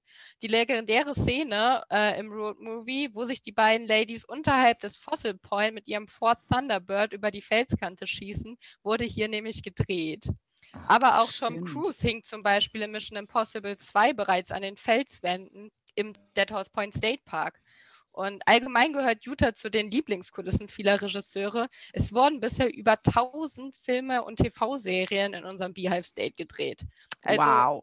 wer Utah vielleicht noch nicht persönlich gesehen hat, im Film oder in einem Blockbuster definitiv. Du hast jetzt gerade noch eben nebenbei den Beehive State äh, erwähnt. Womit hat diese Bezeichnung zu tun? Ja, der Beehive State, das ist der Spitzname von Utah und führt zurück auf die Anfänge von Utah, wo Siedler sich das Land erschlossen haben. Und die waren damals so fleißig wie kleine Bienenschwärme. Und da, daher hat äh, sich der Name Beehive State etabliert und äh, wird jetzt so liebevoll als Spitzname für Utah verwendet. Ah, okay. Ich glaube, man kann das immer bei den äh, Staatsstraßen äh, kann man das erkennen. Die tragen alle noch diesen kleinen Bienenkorb äh, äh, so als Symbol, auf dem dann die Nummer der Straße vermerkt ist. Dadurch fällt das immer noch auf, wenn man dort unterwegs ist. Ja, ist auch ein schönes Symbol und auch eine schöne Geschichte, wie sich der Name entwickelt hat und wie dieser Spitzname äh, gekommen sind. Und natürlich kann man in Utah auch viel an vielen Möglichkeiten und in vielen Stellen Honig kaufen. So ist das Paket wieder komplett. Ein typisches Souvenir. Genau. Homemade. ja, wo wir bei den Spitznamen der Bundesstaaten gerade sind. Arizona heißt ja auch der Grand Canyon State. Und wie heißt denn Colorado mit Beinamen? Äh, Colorado trägt den etwas sperrigen Beinamen, mit dem in Deutschland niemand etwas anfangen kann, The Centennial State. Stimmt. Ja, hat damit zu tun, dass äh, Colorado in die äh, Union aufgenommen wurde ähm, zum 100. Geburtstag der USA, also 1889 wenn ich mich jetzt nicht ganz vertue mit meinem geschichtlichen Wissen. Und dementsprechend äh, hat Colorado diesen Beinamen bekommen, ähm, den wir, sage ich mal, aus marketingtechnischer Sicht eigentlich nie verwenden, weil, wie gesagt, niemand hier was damit anfangen kann. Aber danke für die Aufklärung. Genau. Ähm, ja, genau. Wir sind jetzt äh, in, in Colorful Colorado. Das ist äh, so der Spitzname, den ich viel lieber verwende, weil. Ja, der ähm, ist schöner. Genau, damit kann man auch tatsächlich viel mehr was anfangen, ähm, weil wir waren ja ganz am Anfang, als Axel so ein bisschen alles vorgestellt hat beim Thema Vielfalt und äh, das wird uns jetzt auch wieder begleiten äh, auf den nächsten paar Etappen durch den wunderschönen Bundesstaat Colorado. Beginnen äh, tun wir quasi in einer Region, die sich gar nicht so sehr landschaftlich natürlich natürlich von unseren Nachbarn äh, unterscheidet, von Utah, weil wir natürlich geografisch äh, im ganz äußersten Westen von Colorado sehr ähnlich geprägt sind, im äh, Bereich von Grand Junction, dem Grand Valley. Das ist ein großes, weitläufiges Tal, durch das zwei Flüsse fließen. Äh, dementsprechend ist es äh, landwirtschaftlich äh, sehr gut genutzt. Meine Frau hat es vor einigen Jahren, als wir durchgefahren sind, die Toskana von Colorado getauft, was ganz gut passt, weil wir hier auch einige Weinanbaugebiete haben. Wir haben viele Obstpflanzen Obstplantagen. Ähm, gerade wenn man im Herbst hier unterwegs ist, kann man hier wunderbar am Straßenrand oft ganz hervorragende, leckere Pfirsiche probieren, zum Beispiel Kirschen, ähm, anderes Obst und Gemüse, so dass man hier äh, wirklich immer schön viel äh, leckere Sachen ähm, zum Probieren hat. Ähm, aber äh, rund um das Grand Valley äh, befinden sich tatsächlich auch ein paar ganz andere Landschaften, eben äh, dann auch wieder diese roten Sandstein-Canyon-Landschaften, die man, äh, die wir jetzt in Utah eben äh, schon sehr viel hatten, in Form des Colorado National Monuments. Ähm, das ist äh, eben äh, ja quasi der, die kleine Schwester des Nationalparks, ist ja das National Monument.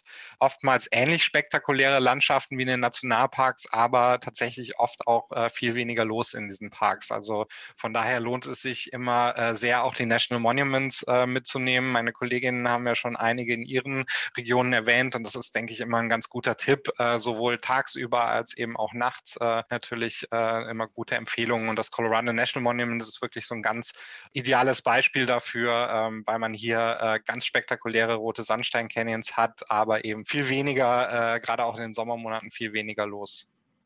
Das möchte ich in jedem Fall nochmal äh, unterstützen, Marcel, was du sagst. Ähm, man sollte sich den Fokus sehr, sehr viel mehr auch auf National Monuments und auch auf die State Parks lenken. Ja. Äh, denn da steckt so viel Potenzial drin, was äh, oft für, ähm, sag ich mal, uns deutschsprachige Touristen eigentlich unentdeckt bleibt, weil wir uns so ein bisschen häufig von unserem Ansatz her zu sehr auf die ganz großen weltbekannten Highlights schmeißen. Und äh, Colorado National Monument ist einer dieser Punkte, äh, wo ich auch sage, super beeindruckend, kaum bekannt klar, mit dem Namen Colorado kann jeder was anfangen, äh, hat jeder irgendeine Assoziation, aber äh, letztendlich weiß kaum einer, was das ist, weil da eben so wenige, zumindest auch Europäer, hinfahren. Und das ist wahnsinnig schade drum, weil es eine der spektakulären Landschaften dort ist. Deswegen State Parks checken, National Monuments äh, äh, checken. Das lohnt sich in allen drei Bundesstaaten sehr, sehr, sehr. Ja, absolut. Und ich meine, gerade das ist ja das, was unsere, äh, also die, die meisten Kunden von hier suchen. Geile Landschaften, aber möglichst wenig andere äh, Touristen. Und äh, das findet man eben in, in und solchen Parks auch. ja, genau, bitte im Juli, genau.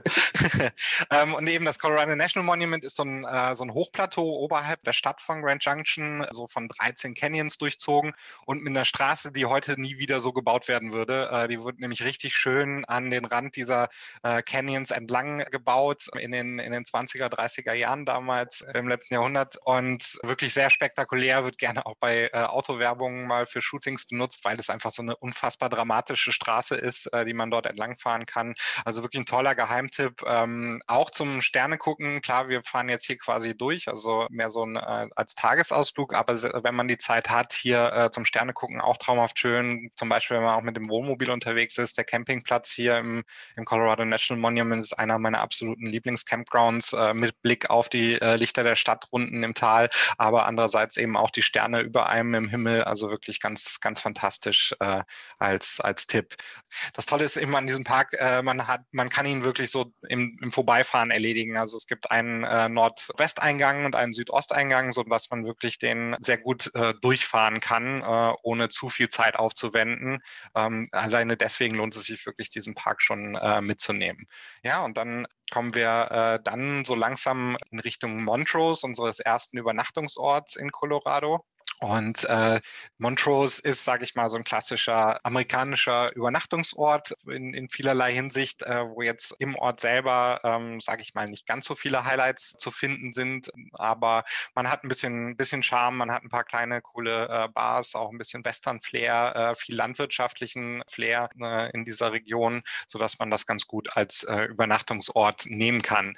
Mein Geheimtipp tatsächlich für Montrose ähm, ist das Museum of the Mountain West. Das ist ein wirklich ganz spannendes Freilichtmuseum. Es gibt dort einen Besitzer, äh, Richard Pike, der ist mittlerweile, glaube ich, irgendwas über 80 Jahre alt. Der hat mit sieben Jahren angefangen, alten Westernkram zu sammeln und hat diese Sammlungen im Laufe der Jahre immer weiter ausgebaut, ähm, hat irgendwann angefangen, Gebäude zu sammeln, tatsächlich, die irgendwo anders historische Gebäude abgebaut worden sind, die dort hier wieder aufgebaut worden sind.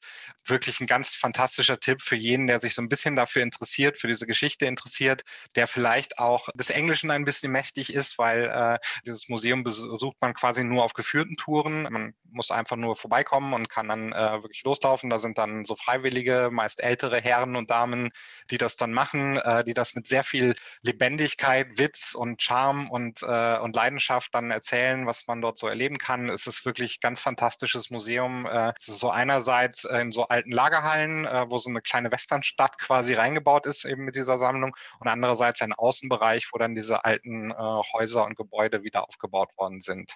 Also wirklich hier ein toller Tipp äh, für Montrose. Vielen Dank für diesen super Tipp. Das ist ja auch was, wo ich denke, was Amerikaner besonders gut können, nämlich begeistern für das, was sie da haben. Und wenn dann jemand schon wirklich im Alter von sieben Jahren angefangen hat, Dinge zu sammeln und das dann halt weitergeben möchte, das so ein bisschen als ja, Aufgabe seines Lebens sozusagen betrachtet mit diesem Herzblut, das ist etwas, was man in den USA immer wieder äh, erleben kann. Man muss sich nur mal trauen, man muss mal so an den unspektakulären Plätzen anhalten, so wie auch in Montrose, um eben solche speziellen Kleinode auch zu entdecken und auch wirklich genießen zu können. Toller Tipp, super. Definitiv, ja. Ich finde das auch immer so ganz toll und, und herzerwärmend, wenn, wo wir jetzt gerade auch so die älteren Herrschaften angesprochen haben, die da praktisch als Schauspieler, Führer, wie auch immer in dem Museum sind. Das ist ja so ein Bild, was sich was ich uns nicht so zeigt. Und es sind ja in den USA, ich weiß jetzt nicht konkret, wie es in dem Museum ist, es sind ja hin und wieder wirklich Freiwillige, die das machen.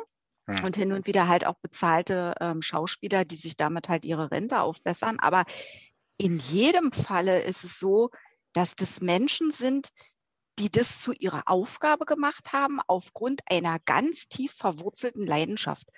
Und das reißt einen dann umso mehr mit. Und die sind, wie gesagt, wenn es auch, wie gesagt, Freiwillige sind oder ähnliches und keine, keine ausgebildeten Schauspieler oder sonst irgendwas. Aber die Amerikaner haben eine, eine Passion und ein, ein Talent dafür, uns Besucher mitzureißen und in so eine, in so eine völlige Welt zu entführen, äh, wo man sich dann halt auch der ganzen Sache gerne hingibt. Aber was in Deutschland also sorry, aber irgendwie undenkbar wäre. Alleine auch jetzt gerade der Punkt der Freiwilligen als museale Helfer, das ist ja in den USA auch wirklich extrem etabliert. Und das muss ich sagen, das finde ich ehrlich gesagt immer ziemlich bewegend. Das hast du sehr gut auf den Punkt gebracht, absolut, ja. Also gerade auch in diesem Museum of the Mountain West, das ist genauso ein Paradebeispiel für genau diesen Spirit, diese Begeisterung. Und das sind alles Volunteers, also Freiwillige, äh, keine bezahlten Schauspieler, sondern Leute, die mhm. das wirklich mit viel Herzblut machen und will jetzt nicht zu viel über das, nur dieses Museum reden, aber ich war vor einigen Jahren mit drei Freunden von mir, wir waren alle um die 30 Jungs äh, auf einer Wohnmobiltour dort und dachte, ja, kann ich denen das antun, äh, so Museum, äh, Geschichte und so. Aber es waren alle so begeistert, die, dass wir dafür gingen anderthalb, zwei Stunden wirklich wie nichts im Flug. Das war so großartig und das macht einfach, wie du schon sagst, das macht es dann aus und, äh, und wirklich cool. Äh, genial, ja. Ähm, ja, der Grund, warum wir aber eigentlich in Montrose übernachten und da mal wieder so ein bisschen zurück zu unserem Thema zu kommen, zum Thema Sterne, ist äh, tatsächlich der Nationalpark, der äh, direkt vor den Toren von Montrose liegt. 20 Minuten bis 30 Minuten Fahrt entfernt von Montrose liegt der Black Canyon of the Gunnison Nationalpark. Und das ist einer der älteren äh, Dark Sky Parks in Colorado, die schon seit Jahren ein sehr äh, gutes und ausgewiesenes Astronomieprogramm haben, äh, Sternbeobachtungsprogramm haben weil das ist ein Canyon, der oberhalb von der Stadt wieder liegt, so dass man wirklich hier sehr, sehr, sehr geringe Einflüsse von den Lichtern der Stadt und von jeglicher Zivilisation hat. Ich meine, selbst Montrose ist, äh, wenn man es mal genau nimmt, ein relativ kleines Kaff, so dass man da eh nicht viel Lichtverschmutzung hat. Und äh, dort am Black Canyon of the Gunnison hat man wirklich äh, auch wieder ideale Bedingungen. Der Black Canyon of the Gunnison, wie muss man sich überhaupt vorstellen? Weil der ist tatsächlich auch, ist zwar ein Nationalpark, aber äh, hier in Deutschland oft super unbekannt. Und der ist keiner dieser Canyons, die aus diesem roten Sandstein sind, wie man sie aus Utah oder Arizona dann eben kennt. Der rote Sandstein ist ja sehr weich, deswegen bildet er sehr äh, diese ausufernden, weitläufigen, faszinierenden, bizarren äh, Formen. Der, der Canyon of the Gunnison hat sich in so einem dunklen, granitartigen Stein gebildet und das ist viel härter. Und dieser Canyon wird immer mehr in die Tiefe wachsen, als er in die Breite wachsen wird. Und es gibt tiefere Canyons in den USA, es gibt äh, engere Canyons in den USA, aber es gibt keinen Canyon in den USA, der äh, beides so miteinander verknüpft und das macht ihn unfassbar dramatisch.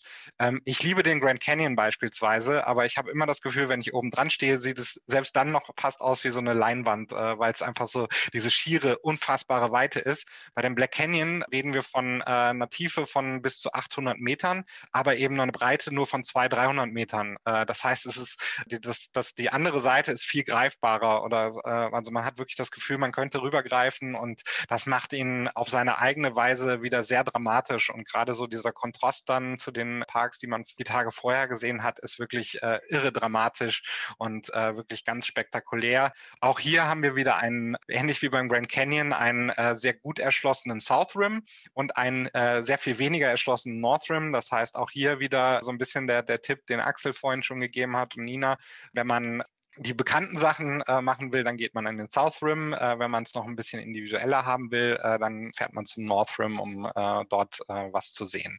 Genau. Ähm, Total cool. Marcel, toll, was du erzählst. Ähm, grundsätzlich für mich ein absolutes Highlight, einer dieser unentdeckten ersten wirklich spektakulären Parks in den USA. Und es ist ehrlich gesagt auch völlig Schnuppe, ob da jetzt Nationalpark oder State Park oder sonst was dran steht. Allein da gewesen zu sein, ist hervorragend. Und äh, wenn man eben diese äh, Granitwände sieht mit ihrer ganz speziellen Steinzeichnung, das ist quasi, als wenn man auf riesige, ja, ich sag mal, gemaserte Steakwände guckt, ja, wo man sich weiße Streifen durchziehen, wie praktisch äh, so mit Fett durchwachsenes Fleisch so ungefähr ungefähr. Also es ist wirklich extrem beeindruckend.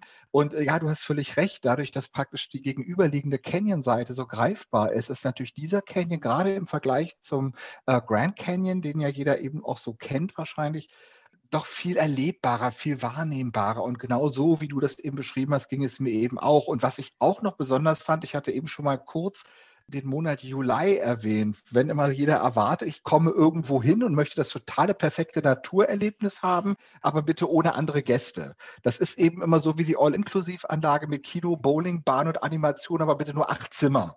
Ja, das, das gibt es eben nicht. Das ist der Widerspruch an sich. Und so ist es halt auch hier, dass ich wirklich ruhigen Gewissens sagen kann, Leute, fahrt in diese Region, ein bisschen abseits der ganz, ganz ausgetretenen Pfade, geht nach äh, West Colorado, schaut euch dort auch die Parks an. Das ist nicht so überlaufen, weil es zumindest aus europäischer Sicht eben nicht so super bekannt ist. Und ich hatte im Juli, das war also kurz nach dem 4. Juli, also wirklich absolute Top, Top, Top-Hochsaison, also weder Probleme mit einer Unterkunft. Ich weiß, dass die Campgrounds halt äh, Kapazitäten hatten und ich war tagsüber mit meiner Familie äh, nahezu alleine im Park. Also wir waren wirklich, wirklich alleine an Aussichtspunkten, konnten das in aller Stille genießen und das konnte man sich nicht vorstellen, dass es sich um Juli eines äh, Jahres handelt. Also deswegen wirklich auch da äh, diesbezüglich mein absoluter Tipp. Ja, da kann ich dir äh, nur beipflichten. Das ist auch immer das, was ich sage. Gerade auch in der Kombination eben mit Utah, äh, mit den gar nicht so weit entfernten tollen Nationalparks da rund um Moab, äh, ist es auch vom Kontrast her einfach eine tolle, tolle Kombination, auch jenseits dieser Route hier. Genau. Deswegen, unsere nächste Etappe führt uns dann, wenn wir dann den Black Canyon abends gemacht haben oder nachts gemacht haben, zum Sternen gucken, könnten wir theoretisch dann auf der nächsten Tagesetappe auch wieder nochmal einen Abstecher in den Black Canyon äh, reinmachen. Das würde sich durchaus auch lohnen. Ähm, ansonsten kommt man äh, dann in eine Region rund um äh, Gunnison erstmal vorbei am größten Stausee von Colorado, dem äh, Blue Mesa Reservoir, ähm, vorbei an viel Landwirtschaft oder sage ich mal Hoch Hochwiesen rund um Gunnison, äh, so eine schöne kleine Westernstadt, wo es sich definitiv mal lohnt, äh, für einen kleinen Kaffeestop entlang der Straße anzuhalten. Da gibt es ein paar kleine, äh, schöne Coffeeshops äh, direkt an der Main Street von Gunnison. Wer sich noch ein bisschen mehr Zeit nimmt, der macht von Gunnison aus noch einen kleinen Abstecher hoch nach Crested Butte. Ähm, das ist quasi so eine, so eine Sackgassenstraße, noch mal eine halbe Stunde in die Berge hoch nach Crested Butte. Der Ort ist heutzutage am ehesten bekannt als Skigebiet. Das ist so die Rückseite der Berge von Aspen, so ein bisschen so ein Insider-Skigebiet. Ähm, ich finde es aber auch traumhaft schön, in den, in den Sommer und vor allen Dingen in den Herbstmonaten äh, nach Crested Butte reinzugehen. Das ist so ein alter Bergbauort. Alle Gebäude oder alle historischen Gebäude sind aus Holz gebaut, sehr farbenfroh entlang der Elk Avenue, der, der Hauptstraße. Ganz viele tolle kleine Lädchen und einzigartige äh, Shops auch. Äh, selbst es gibt da eine Rumdistillerie oben in den Bergen, dort in Crested Butte, äh, Montana. Also wirklich ein toller, toller Seitenstopp, wenn man ein bisschen Zeit äh, mitnimmt entlang des Weges. Wohl Wohin? dem, der nicht fahren muss. ja. Bei der Verkostung. Ja. Alles ja. mitnehmen für zu Hause, um alle daran teilhaben zu lassen. Oder so. Ja. Wenn man genau. teilen will. ja, irgend, irgendwann machen wir dann bestimmt mal ein Itinerary uh, Spirits of the West mit den ganzen verschiedenen Alkoholiker, äh, die es bei uns in Utah und Arizona und Colorado gibt. Das wäre sicherlich auch mal spannend. Ja, wir fahren dann aber weiter in einen Ort, von dem wahrscheinlich wahrscheinlich noch niemand von den Hörern etwas gehört hat, äh, und zwar in die Region Westcliff-Silvercliff. Das sind zwei kleine Ortschaften, die die ersten äh, Dark Sky Communities innerhalb von Colorado waren, sind auf den gängigen Touristenrouten eigentlich nie dabei. Es sind so wirklich schöne, urige kleine Westernorte, so mit etwa 500 Einwohnern jeweils, äh, also insgesamt 1000 zwischen diesen beiden Orten, die direkt benachbart liegen. Warum ist es so spannend, dorthin zu gehen, aber auf dieser Tour? Natur. Das hängt äh, tatsächlich mit den geografischen Gegebenheiten zusammen. Und zwar liegen auf der westlichen Seite äh, liegen die Sangre de Cristo Mountains äh, von diesen Ortschaften und auf der östlichen Seite umrahmt dieses Tal, wo die beiden Ortschaften sind, die Wet Mountains. Das heißt, die sind wirklich so eingekesselt und dadurch sind sie wie gesagt, 1000 Einwohner, drumherum nicht viel mehr. Zwei riesige hohe Bergketten, die diese Orte umrahmen. Man kann sich das also wirklich wie so einen geschützten Kessel vorstellen, der nahezu von äh, fast jeglicher äh, Lichtverschmutzung gesichert ist. Und dementsprechend hat sich hier schon vor Jahren eine große Astronomenszene gebildet oder viele Leute, die zum Sternebeobachten äh, hier hinkommen. Es gibt hier regelmäßige sogenannte Star Parties im äh, Smoky Jack Observatory Observatory. Das ist ein Observatorium. Momentan Corona-bedingt finden die Dinger virtuell statt. Da kann man sich also auf Facebook mal einklinken, wenn man das möchte. Aber wirklich ein ganz fantastischer, uriger äh, Ort oder zwei Orte, ähm, wo man hier hinkommt und wo man sonst wahrscheinlich nie hingelangen würde. Ich tatsächlich, ich mache jetzt seit 13 Jahren äh, Colorado und habe es tatsächlich noch nie dorthin geschafft in dieses Tal. Ähm, ich muss selber aus, aus dem, was meine Kollegen, meine Kollegin List mir vor allen Dingen erzählt hat, äh, letzte Woche über, über die Region äh, so ein bisschen äh, davon wiedergeben. Aber ja, das so als kleiner Tipp hier. Aber etwas, was ja auch durchaus typisch ist, diese kleinen Städtchen überall in Colorado, viele ja auch mhm. mit irgendeiner Bergbaugeschichte, die sich ja quasi immer zu so einem, du hattest das eben gerade so, so schön erzählt, äh, äh, kleinen Städtchen, die so eine gewisse Atmosphäre haben, entwickelt haben, die schön bunt sind, die ein ganz spezielles Leben anbieten und insofern auch total authentisch sind. Mhm. Deswegen vielleicht auch gerade auf diese beiden Orte, wenn sie auch so unbekannt sind, zutreffend. Es bewegen sich doch einige in meiner Nähe in Canyon City, weil die halt eben ja. äh, Royal Gorge Bridge oder ähnliche Punkte ansteuern. Da lohnt es sich wirklich mal ein ganz kleines Stückchen weiterzufahren, um ja. äh, zu sagen, diese beiden benachbarten Orte dann auch mal kennenzulernen. Genau. Ja, auch viel Eisenbahngeschichte tatsächlich in der, in der Ecke, weil eben das hängt ja immer mit dieser Minenarbeiter-Vergangenheit zusammen, war natürlich viel, was eisenbahnmäßig durch diese kleinen Berg Käfer und Täler durchgebaut wurde, so dass man hier auch einiges zu finden hat. Das beschäftigt uns dann tatsächlich auch beim nächsten Ort wieder, äh, zu dem wir dann fahren. Die Etappe äh, diesmal ist tatsächlich gar nicht lang. Es geht dann über den äh, Laveta Pass rein auf die quasi Rückseite, auf die westliche Seite der schon erwähnten Sangre de Cristo Mountains. Und dort liegt ein wirklich großes, weitläufiges äh, Tal namens äh, San Luis Valley sehr landwirtschaftlich geprägt. Der Hauptort hier ist Alamosa, was quasi dann auch unser Übernachtungsort wäre. Ich kann die San Luis Valley Brewing Company, die hier in Alamosa ist, äh, sehr empfehlen, wenn wir wieder beim Thema Alkoholiker sind. Machen aber auch einen guten Pubfood äh, zum Essen. Also wenn man hier abends mal anhalten möchte zum Essen, ist das äh, wirklich auch ein guter Tipp. Und äh, das San Luis Valley, wie gesagt, sehr landwirtschaftlich geprägt, dementsprechend auch wieder relativ dünn besiedelt, äh, gerade jenseits von Alamosa.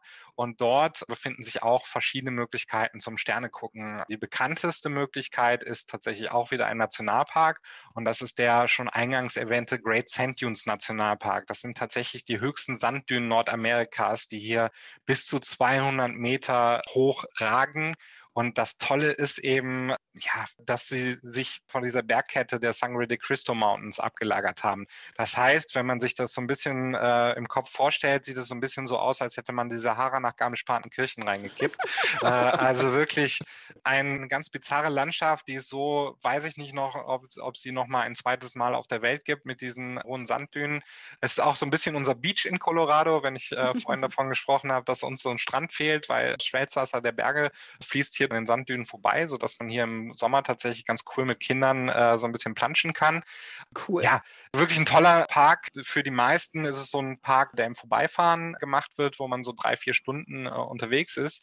Aber wir reden ja jetzt auch ein bisschen mehr über das Thema nachts und äh, der Great Sand Dunes Nationalpark ist tatsächlich auch einer der Parks, die ermutigen, die Leute nachts dahin zu gehen, weil es wirklich absolut gigantisch ist. Also es ist ohnehin schon wirklich ein spektakuläres Bild, aber wenn dann dann noch gerade, Axel hatte vorhin in Sedona davon geredet, wie die Vollmondnacht, genau, äh, toll war. Normalerweise sagt man ja, Vollmond ist für Sterne beobachten immer so ein schwieriges Thema, weil durch, durch das, genau, ja, durch, ja, das helle, mhm. ja, durch das helle Licht des Vollmonds werden natürlich die, die Sterne äh, sehr viel mehr ausgeblendet, sage ich mal.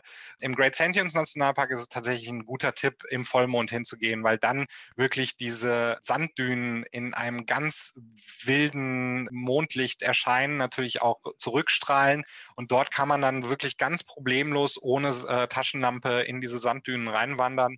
Man hat die Berge, die daneben angestrahlt werden, wirklich irre schön und wow. äh, traumhaft schön und ein ganz, ganz bizarres, äh, eigenes, ja wirklich wie so ein bisschen auf, in so einer Mondlandschaft dann, äh, in der man unterwegs ist. Kurz vielleicht nochmal der Hinweis, unsere Reise, über die wir die ganze Zeit sprechen, die beinhaltet ja 28 Übernachtungen. Das heißt, wir haben genau zwei Vollmonde in unserer Reise. Folglich kann man dann natürlich darauf achten, wenn man diesen speziellen äh, Eindruck haben möchte, die Sedona-Übernachtung gegebenenfalls in der Region oder halt die in Alamosa nutzt, um halt dann diesen ganz speziellen Vollmond dort zu erleben, weil das, ich sag mal, Sterne gucken das eine ist, aber letztendlich diese, diese spektakuläre Lichtsituation zu erleben bei Nacht ist natürlich auch was anderes. Und von daher äh, denke ich mal, ist perfekter Hinweis. Also gerade das könnte man ja so planen. Wer da also den Termin flexibel ist, nur zu. Ja, definitiv. Total cool. Und Marcel, hast du nicht dort auch mal dein Zelt aufgeschlagen? Gezeltet, gecampt, ne? Nee, gezeltet habe ich tatsächlich selber noch nicht. Äh, mit dem Wohnmobil schon dort. Ich bin dann doch ein bisschen bequem und äh, faul, deswegen bin ich lieber mit dem Wohnmobil unterwegs. äh, ist ja auch rückenschonender und so. Nein, ähm, ja, das ist wirklich so neben dem Colorado National Monument, also mein anderer Lieblingscampground tatsächlich, weil man dann gerade abends, wenn man dann das, also der Campground liegt so zwischen den Sanddünen und den Bergen. Das heißt, abends äh, guckt man nach Westen auf die Sanddünen. Das heißt, hinter den Sanddünen geht die Sonne unter, während hin, im Rücken dann diese Sangre de Cristo Mountains sind. Die haben ihren Namen davon Sangre de Cristo, Spanisch für Jesus. Blut von Christi, genau, äh, weil diese Berge halt so unfassbar rot dann angestrahlt werden. Und, äh, Deshalb, ich habe vorhin genau. schon überlegt, ja, ja, ja, weil ja. eigentlich haben wir ja da keine Red Rocks und da dachte ich, wo kommt denn der Name her? Genau. Ah. So macht es dann wieder Sinn. Ne? Guck genau. An. Ja.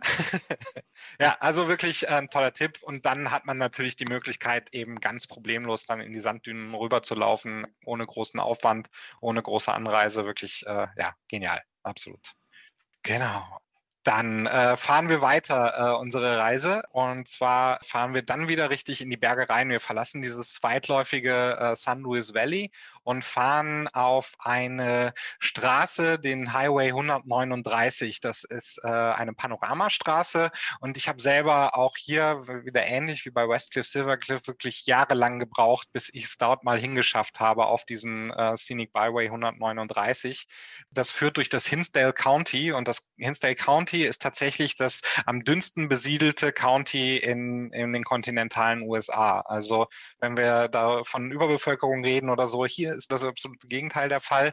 Ähm, hier gibt es quasi zwei Orte. Der erste Ort ist Crete, wunderschöner kleiner Westernort, auch wieder das, was wir vorhin schon mal äh, angesprochen hatten mit den farbenfrohen Geschäftchen direkt in so einem kleinen Canyon dran. Wirklich sehr uriger kleiner Stop. Der andere Ort ist Lake City und das wird dann eben unser Übernachtungsort sein. Ähm, unterwegs, toller kleiner Tipp für einen Stop sind die äh, Clear Creek Falls, Wasserfälle, ähm, die ja immer schön sind. Vielleicht nicht ganz so spektakulär spektakulär wie, wie die vorhin erwähnten Calf Creek Falls, aber auch wirklich ein toller, toller Wasserfall und direkt vom Parkplatz zu fotografieren, also durchaus einfach zu erreichen. Genau, wir fahren aber jetzt diese Scenic Byway, den Highway 139 entlang und kommen äh, nach Lake City. Und Lake City ist ein kleines, ja auch wieder altes Bergbauörtchen, äh, etwa, ich glaube, 480 Einwohner oder sowas äh, roundabout. Also wirklich nicht viel. Es gibt keine Ampel, es gibt keine Aufzüge in diesem Ort, es gibt keine Ketten in diesem kleinen Ort. Es ist wirklich auch hier wieder sehr ja, ähm, entlegen eben und dementsprechend idealste Bedingungen für, für Sternenhimmel gucken.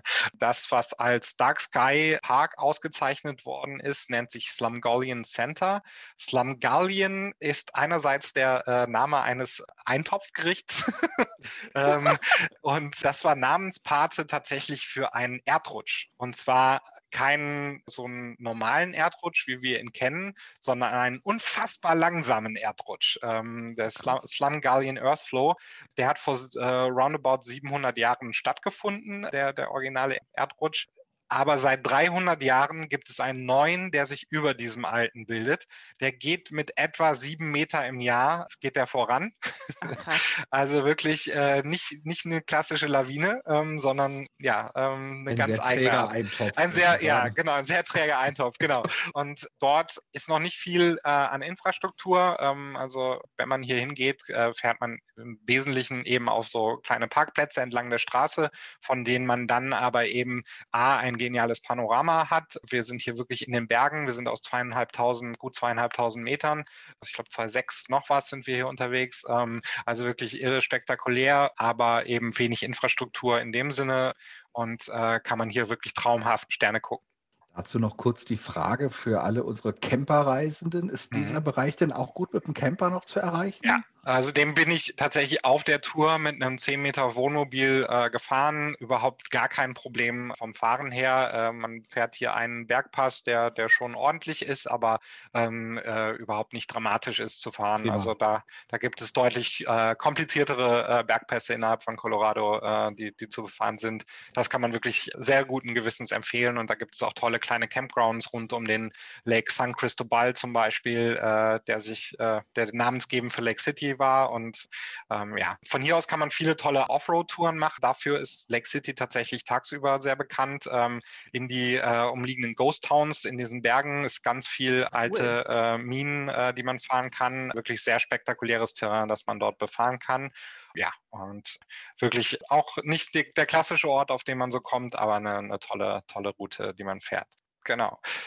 Dann fahren wir tatsächlich wieder so ein bisschen zurück auf die Route, die wir ja schon mal äh, gefahren sind, in der Nähe vom Black Canyon. Wir könnten tatsächlich den Black Canyon nochmal besichtigen auf dem Tag, fahren durch Montrose äh, durch, aber biegen dann nach Süden ab, Richtung äh, der San Juan Mountains. Die San Juan Mountains nennt man auch die Schweiz von Amerika, weil es wirklich sehr alpin geprägte Berge sind. Äh, wunderschöne äh, kleine Orte, die hier zu finden sind mit Uray, mit Silverton äh, weiter südlich. Äh, wirklich sehr schön.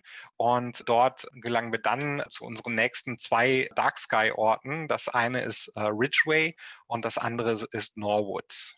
Und Ridgeway und Norwood sind, wie gesagt, zwei wieder kleine Communities, auch wieder klassische amerikanische kleine Orte. Wir sind hier wirklich nicht im urbanen Raum unterwegs, sondern kleinen Gemeinden. Wieder viel Landwirtschaft rundherum, dementsprechend tolle Bedingungen.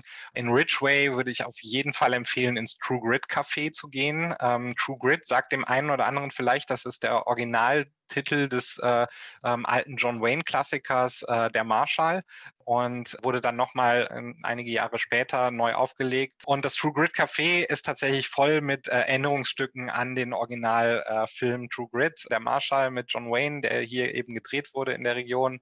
Man kann hier schöne Sandwiches, amerikanische Küche bekommen, eine coole Veranda vorne, auf der man oben sitzen kann, die Leute cool. kann. Also äh, ein schöner, schöner Stop. Dann auf der nächsten Etappe haben wir im Grunde zwei Möglichkeiten zu fahren. Entweder fahren wir die nördliche Route eben über das schon erwähnte Norwood, von, wenn man von Ridgeway auskommt, oder aber wir fahren ein Stück weit südlich und äh, nehmen die, den sogenannten San Juan Scenic Byway. Das ist wieder eine Panoramastraße, die eben genau durch diese erwähnten San Juan Mountains führt, vorbei an Telluride, ein äh, Ort, der vielleicht als äh, Western- und Skiort auch äh, Begriff ist, und dann runter über Cortez, wo man dann den Mesa Verde Nationalpark in der Nähe hat. Der Mesa Verde Nationalpark ist tatsächlich der einzige Nationalpark hier, der zum Nationalpark wurde wegen was von Menschen geschaffen. Das sind 800 Jahre alte indianische Felsensiedlungen, UNESCO-Weltkulturerbe, über 600, die sich über dieses Hochplateau verteilen.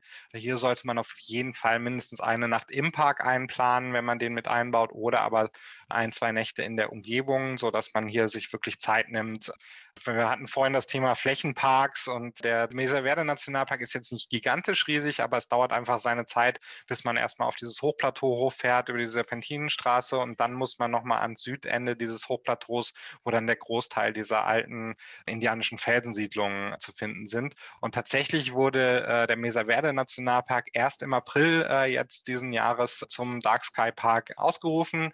Es war natürlich, hatte immer schon schöne äh, Sternbeobachtungsmöglichkeiten und gerade wenn man in der Lodge im Park übernachtet, der Favio Lodge, der äh, Name ist nicht umsonst äh, so gewählt, ist am fast höchsten Punkt des Parks. Man kann das weit nach Utah, nach äh, Arizona und nach äh, New Mexico runter reinblicken, hat wirklich keine Fern Fernseher auf den Zimmern der Lodge, sondern äh, halt Balkone und dort hat man wirklich gigantischen ja, Himmel über sich und vor sich und wirklich toll. Da hat das Wort Fernsehen noch seine Ursprungsbedeutung. absolut, absolut. Also ich war vor einigen Jahren mit meinen Eltern dort. Wir hatten beide Zimmer nebeneinander und dann haben wir uns einfach abends auf die Balkone gesetzt äh, nebeneinander und haben den Blitzen ähm, am Horizont, die irgendwo, glaube ich, unten in äh, New Mexico oder Arizona gewitterten, haben wir die gesehen. Wirklich genial. Also alleine dafür lohnt es sich dann. Und ist ja auch eine Fläche des Mesa Verde Nationalparks ursprünglich bewaldet gewesen. Man fährt mhm. jetzt geraume Zeit durch relativ ja, ich sag mal, totes Land hat man das Gefühl, weil die Bäume da alle irgendwie so merkwürdig aussehen und alle wie entlaubt scheinen. Aber nun ist nicht Agent Orange oder sowas der Ursprung, sondern tatsächlich das, was du gerade beschrieben hast, nämlich ein Gewitter. Ne? Mhm. Es gab diverse genau, Blitzeinschläge, ja. es gab Flächenbrände und äh, die Natur mhm. erholt sich, aber es ist natürlich ein langer Prozess. Nur man ja. dämmt es nicht ein, man lässt den Dingen auch seinen Lauf, was ja eben gerade das Tolle auch an den Nationalparks mhm. ist. Und hier kann man es wirklich mal live sehen auch für den Hobbyfotografen unter uns sind natürlich spektakuläre Motive vor dem Himmel, natürlich solche, äh, äh, ich sag mal, Baumskulpturen auch zu entdecken und die zu fotografieren. Das ist fantastisch. Ja? Total. Also das habe ich auch schon gemacht. Also ich habe es tatsächlich auch schon mal in so einer Vollmondnacht, bin ich nachts unterwegs gewesen. Da habe ich dann damals einen kleinen Rüffel von den Park Rangers bekommen, äh, weil sie es damals nicht so gern gesehen haben. Aber äh, also, dass man nachts unterwegs war, ich glaube, das wird sich jetzt mit der Designierung als äh, Dark Sky Park sicherlich ändern. Aber ja, äh, geil, diese bizarren äh, Baumkonstruktionen von den verbrannten Bäumen vor der Vollmondhimmel, das ging selbst mit einer Billo-Handykamera äh, ganz, ganz cool. Definitiv. Nicht nur eben, dass äh, Mesa Verde jetzt praktisch sozusagen das jüngste Kind in der äh, IDA-Community sozusagen ist, also jetzt als jüngstes, äh, als jüngster Platz halt zertifiziert wurde, auch die Entdeckung dieser ganzen Region war ja sehr spektakulär. Die ja. wirklich erst im 19. Jahrhundert relativ spät überhaupt erst äh, äh, mhm. diesen längst von den vorher dort lebenden indigenen Stämmen quasi verlassenen Ort entdeckt haben. Also wirklich mhm. ein Zufall, weil man Rinder suchte, die entlaufen waren. Und äh, vorher ist kein Mensch in diese Region gekommen, vorher hat das keiner, zumindest für uns weiße Menschen sozusagen, entdeckt. Also schon spektakulär vom Werdegang ja. her total. Also äh, ich kann auch nur ans Herz legen, hier wirklich geführte Touren zu machen. Das, ich glaube, Nina hatte das für Arizona äh, schon mal an, an Punkten erwähnt. Äh, ich bin großer Fan, Dinge wirklich mit geführten Touren auch, gerade wenn es so um diese historischen Sachen äh, angeht. Das gilt sicherlich für Utah äh, genauso so, so, man sollte das Geld für geführte Touren wirklich äh, immer mal wieder in die Hand nehmen, weil es einfach so viel spannender ist, so viel mehr Tiefe gibt, wenn man die Geschichten, die dahinter stecken, noch findet. Klar, die Landschaften sind irre spektakulär, die kann man so genießen, aber dann noch äh, entsprechendes Wissen äh, dahinter zu kriegen, das äh, gibt nochmal viel mehr äh, Tiefe und wertet so einen Urlaub meines Erachtens immer auf. Definitiv. So, und damit äh, gehen wir, glaube ich, jetzt auch wieder rüber zu den Nachbarn. Ne? Genau, wir sind ja ganz grenznah. Wir haben ja sozusagen Four Corners äh, um die Ecke und Four Corners so ein Punkt, an dem einzigen Punkt letztendlich in den USA, wo ja vier US-Bundesstaaten nahezu rechtwinklig aneinanderstoßen und kommen dadurch jetzt halt eben von Colorado äh, nicht direkt wieder nach Arizona, sondern erstmal wieder kurz nochmal nach Utah zurück. Ja, vielen Dank schon mal für die, für die Überleitung. Also gerade jetzt der nächste, der nächste Stop zeigt ja auch, wie toll man die drei Bundesstaaten miteinander verbinden kann. Äh, wir, wir fahren jetzt wieder äh, kurz durch Utah ähm, und sind dann auch schon wieder in Arizona. Und zwar, ähm, bevor man den Stopp macht, das Hovenweep National Monument ansteuern, quasi auf dem Weg fast. Und das zeigt zum Beispiel prähistorische Dörfer. Wir haben ja jetzt eben viel vom Mesa Verde Nationalpark gehört.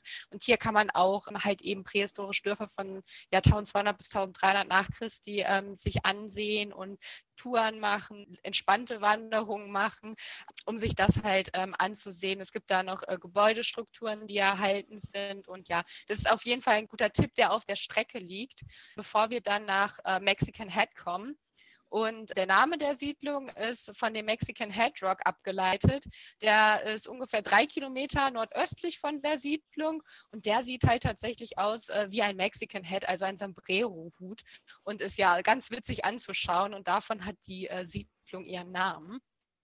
Und ähm, wenn wir hier jetzt sind zur Übernachtung, bietet sich der Besuch des National Bridges National Monuments an. Ich hatte vorhin schon kurz angekündigt, dass wir noch weitere Steinbrücken in Utah besuchen werden auf dem Weg. Und jetzt sind wir äh, dabei. Und zwar befindet sich in diesem National Monument ähm, drei natürliche Steinbrücken. Und zwar heißen die Kachina, Ovashomo und Sipapu. Und die Spannbreite dieser Brücken ist wirklich gigantisch. Äh, die breiteste Brücke, Sipapu, ist 82 Meter breit. Also wirklich gigantisch, gigantische Breite und Ausmaße. Und was hier auch ganz ähm, toll ist, man kann alle drei Brücken bei einer Tageswanderung entdecken und bestaunen. Also man kann sich da dann einen Tag Zeit nehmen, kann entspannt durch den Park gehen, die, die Tageswanderung machen und dann am Abend wieder ähm, nach Mexican Head zurückfahren. Und das Natural Bridges National Monument wurde tatsächlich 2007 zum ersten Dark Sky Park durch die International Dark Sky Association zertifiziert. Ach, also cool. genau, wie, wie auch die anderen Parks bietet sich natürlich perfekt an zum äh, Sternbeobachtung. Und ähm, wenn wir dann wieder in Mexican Head sind, ähm, ein Katzensprung ist der Goosenet State Park nur entfernt, äh, welcher jetzt erst seit neuestem, seit dem März äh, 2021 äh, zertifizierter Dark Sky Park ist durch, durch die IDA. Ähm, zusammen mit dem Freeman Indian äh, State Park wurden beide im März ähm, ausgezeichnet und zertifiziert und sind in Utah somit äh, die neuesten äh, Parks, die diese Auszeichnung tragen. Und besonders ist, er liegt am Rande eines tiefen Canyons ähm, und unterhalb ist ein gewundener Flussverlauf, der aussieht wie ein Schwanenhals, daher wieder auch Gooseneck. Und es bietet wirklich wunderschöne Blicke auf den San Juan River, ähm, der sich im Canyon dann lang schlängelt, von knapp zehn Kilometern.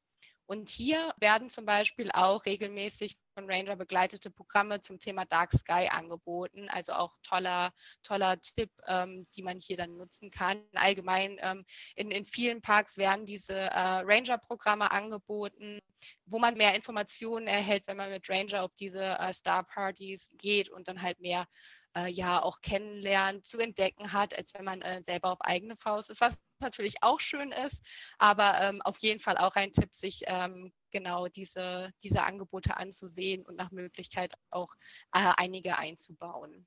Ganz guter äh, Hinweis, vielleicht auch gleich in dem Zusammenhang. Vielen Dank, Katharina. Das, äh, denn Gooseneck State Park ist ein, so ein Paradebeispiel für einen amerikanischen State Park. Das ist halt letztendlich um Natur, um Erholung, um, um äh, Outdoor-Erlebnisse, Naturerlebnisse für die Menschen geht. Und das ist eben ganz typisch, dass man auch dort Ranger antrifft, dass man eben auch dort häufig Visitor Center halt betreibt, die es einmal ermöglichen, etwas tiefer dort in die Materie, in die Geschichte, in die Geologie, in die äh, äh, Vegetation, äh, in die Klimabedingungen Rahmenbedingungen und so weiter einzutauchen und sich da zu informieren. Insofern ist es so ein bisschen exemplarisch jetzt für unglaublich viele State Parks, die es äh, in den einzelnen Bundesstaaten gibt. Also wirklich auch toll organisiert, super gemacht. Und du sagtest ja gerade, auch dort gibt es tolle Führungen und Programme, äh, um einem das halt auch näher zu bringen.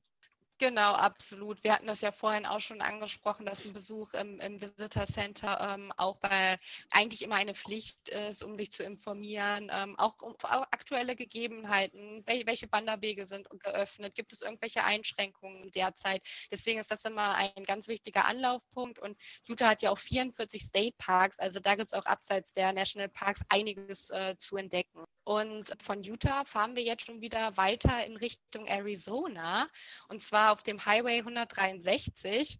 Und ich hatte es vorhin schon angesprochen, aber wenn man hier fährt, fühlt man sich tatsächlich wie im Film. Denn hier wurde die berühmte Schlüsselszene von Forrest Gump gedreht, wo Forrest alias Tom Hanks da über drei Jahren seinen Marsch beendet hat. Und diese Szene hat man doch tatsächlich bildlich vor Augen, oder? Definitiv, ja, klar. Absolut. Genau, und heutzutage wird dieser äh, Milemaker, das ist am Milemaker 13, der wird heutzutage auch Forest Gump Point genannt.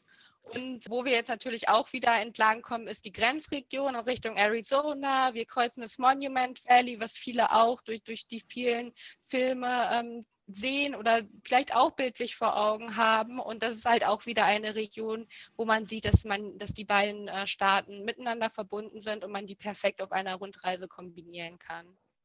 Der Übergang von Utah nach äh, Arizona hat ja jetzt eben dieses spektakuläre Monument Valley halt eben. Ne? Das ist ja weltberühmt. Jeder kennt das spätestens aus der Marlboro-Werbung der 70er Jahre. Dürfte, da, dürfte das wirklich jeder kennengelernt haben. Jeder erwartet noch heute, wenn er dahin fährt, dass auf einem dieser Felsen irgendwo ein Native American auf einem äh, Mustang sitzt und irgendwo in die Gegend starrt.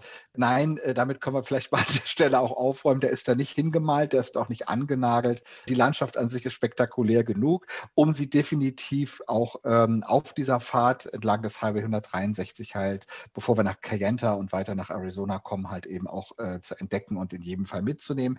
Kleiner Tipp noch von mir vielleicht am Rande, das hatte auch eben Marcel schon so schön erklärt mit der Farview Lodge im Mesa Verde Nationalpark, dass es dort keine Fernseher gibt, dass man eben den Ausblick äh, genießen sollte. Dann noch so am Rande dazu sollte man doch äh, nicht in Mexican Head, sondern vielleicht eben in Goldings Lodge oder auch im The View Hotel übernachten wollen, dann bitte rechtzeitig reservieren. Die Zimmer sind fantastisch gelegen und bieten eben einen spektakulären Blick in die äh, Landschaft. Das ist ähnlich wie in der Fabio Lodge in Mesa Verde, wo man dann sagt, bitte nehmt euch für den Abend die gute Flasche Rotwein von irgendwo mit, setzt euch dahin, nehmt euch euch die beiden Gläser und zur Not gehen auch die Plastikbecher zum Zähneputzen, die immer so in den Bädern rumstehen. Setzt euch auf den Balkon oder guckt einfach nur aus dem Fenster, genießt diesen absolut spektakulären Moment äh, mit den Menschen, die euch am liebsten sind. Das ist wirklich immer ein absolutes Highlight der Tour. Ja, und Absolut. wenn man dann eben die Zeit ja auch hat durch die Übernachtung, dann kann man die Landschaft irgendwie auch nochmal so richtig aufsaugen. Ne? So ist es, definitiv. Na, wir haben jetzt heute schon so viel über Himmelserscheinungen sozusagen, Stargazing gesprochen, über den Vollmond. Aber Monument Valley, das ist für mich wirklich so ein Punkt, wo man sagt, da ist eben jeder Tag durch Sonnenauf- und oder Untergang sozusagen spektakulär. Und wer diese Farben, wer diese Felsen einmal so einen ganzen Tag äh, beobachten kann, der ist wirklich ein, ich denke, glücklicherer Mensch fast. Ja? Also wirklich wunderschön. Deswegen also tolles Entree. Vielen Dank, Katharina. Jetzt nochmal an Utah und dann eben schon jetzt wieder weiter zu Nina und Arizona. Ja, wie auch schon angekündigt, befinden wir uns ja dann jetzt auf dem Land der Navajos mit dem äh, Monument Valley und äh, auf der Weiterfahrt jetzt ähm, in Arizona könnten wir äh, auch nochmal ein schönes National Monument besuchen und einen Stopp machen. Das wäre beim Ort Shinley in der Nähe. Das ist das Canyon de Chelly National Monument. Also auch hier nochmal die Möglichkeit, ja, eine Schlucht, die für die Navajos eine große Bedeutung hat, zu besuchen. Das National Monument kostet selber keinen Eintritt. Wenn man aber richtig sich die Schlucht intensiver anschauen möchte, muss man dazu eine geführte Tour machen mit einem Navajo-Guide. Und das würde ich auch dringend empfehlen an dieser Stelle. Wie schon mehrfach angesprochen, ist das hier eben auch wieder ein Mehrwert. Zum einen, weil man dann, wie gesagt, äh, ja, Zugang zu, zu Gebieten bekommt, ähm, die man jetzt auf eigene Faust nicht hätte. Und natürlich eben die ganzen Hintergrundinformationen davon vom Stamm äh, mitgeteilt bekommt, äh, auch historisch. Und ähm, ja, da könnten wir also jetzt einen Stopp einlegen, die Ruinen, die in die Sandsteinwände gebaut wurden, näher angucken. Es gibt einen Monolithen an einer Stelle, ähm, der fast 250 Meter in die Höhe ragt, der äh, ein heiliger Ort für die Navajos ist, den man dann besuchen würde mit dem Guide. Also das, ja, an der Stelle auf der Fahrt eben nochmal ein Stopp. Und Axel, du warst auch schon da, nicht? Ich war schon da und äh, das werde ich vielleicht etwas später noch anmerken können, eben in einer besonderen Jahreszeit und Situation. Also da komme ich aber nochmal drauf zurück. Sehr schön. Genau, und dann machen wir uns auf die Weiterfahrt. Äh, ich habe es eingangs, glaube ich, nicht erwähnt. Also wir haben drei Nationalparks in Arizona. Zwei haben wir schon besucht. Der dritte kommt dann jetzt. Das ist der Petrified Forest National Park. Und äh, da befinden wir uns landschaftlich jetzt in der Region Painted Desert. Also die erstreckt sich im Prinzip auch vom Grand Canyon äh, Nationalpark zum Petrified Forest Nationalpark. Die durchfahren wir eben. Und ähm, ja, um sich das eben auch nochmal so ein bisschen bildlich vorzustellen, der Name kommt eben aufgrund dieser braun, rot, gelb und Weißtöne, äh, den die Landschaft da eben hat. Also auch hier auf der Fahrt äh, ja nochmal ein, eine neue Landschaft, ähm, die man wahrnehmen kann. Und der Nationalpark liegt hier eben auch. Wir würden jetzt durch den Nordeingang reinfahren, je nachdem, wie viel Zeit man auch hat, den Nationalpark zu erkunden. Also es wäre definitiv meine Empfehlung, auch anzuhalten und eine Wanderung einzubauen, weil es ist ein sehr, sehr großes äh, Gebiet wo sich hier dieser versteinerte Wald, wie der äh, Name des Nationalparks äh, ja auch sagt, geschützt wird und befindet. Also diese Fossilien kann man natürlich zu Fuß auf Wanderungen äh, viel, viel besser erkunden und betrachten. Aber es gibt sonst eine Hauptstraße, die eben vom Nord durch den Südeingang führt, die man mit dem Auto durchfahren kann. Das heißt, man könnte natürlich auch nur kurze äh, Stops machen auf der Straße, je nachdem, wie viel Zeit man, wie gesagt, hat. Und unser Übernachtungsort wäre dann in Hallbrook. Das heißt, das sind etwa so 20 Minuten Fahrzeit vom Nationalpark entfernt, wo wir noch einen Stopp einlegen würden, bevor wir uns dann wieder auf die Rückfahrt ins Zentrum Arizonas machen, in die Region um Phoenix, äh, von der aus wir unsere Rückreise antreten werden. Alternativ hätte man die Rundreise auch mit einer Erstübernachtung in Phoenix beziehungsweise äh, der Hauptstadtregion beginnen können. Darauf hatten wir ja verzichtet, weil, wie Axel auch schon sagte, mit den 28 Nächten unsere Tour bereits recht lang ist und wir äh, da den Rahmen natürlich nicht sprengen wollten.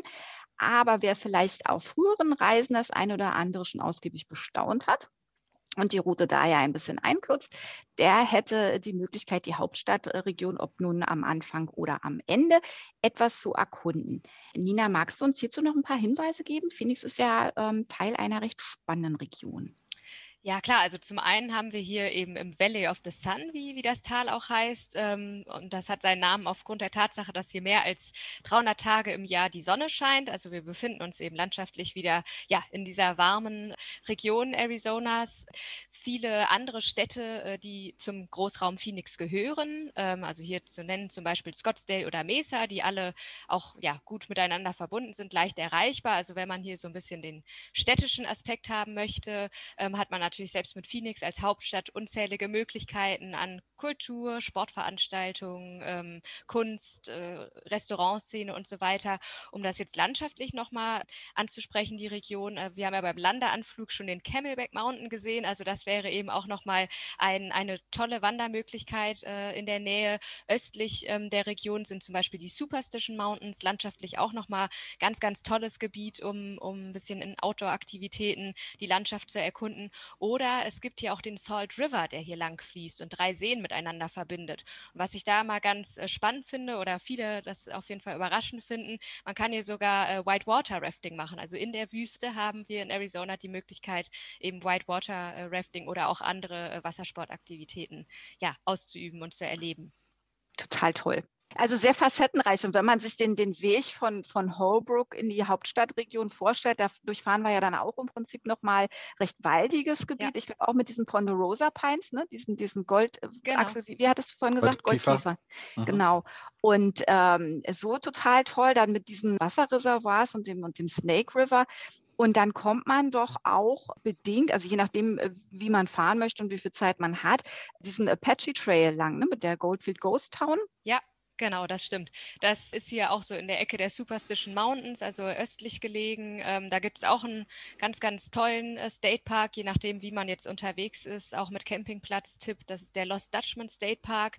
Ähm, genau, und das befindet sich in der, in der Nähe des äh, Apache Trails, ja. Also ja, auch hier eine sehr vielfältige Region und total unendlich viele Möglichkeiten. Absolut.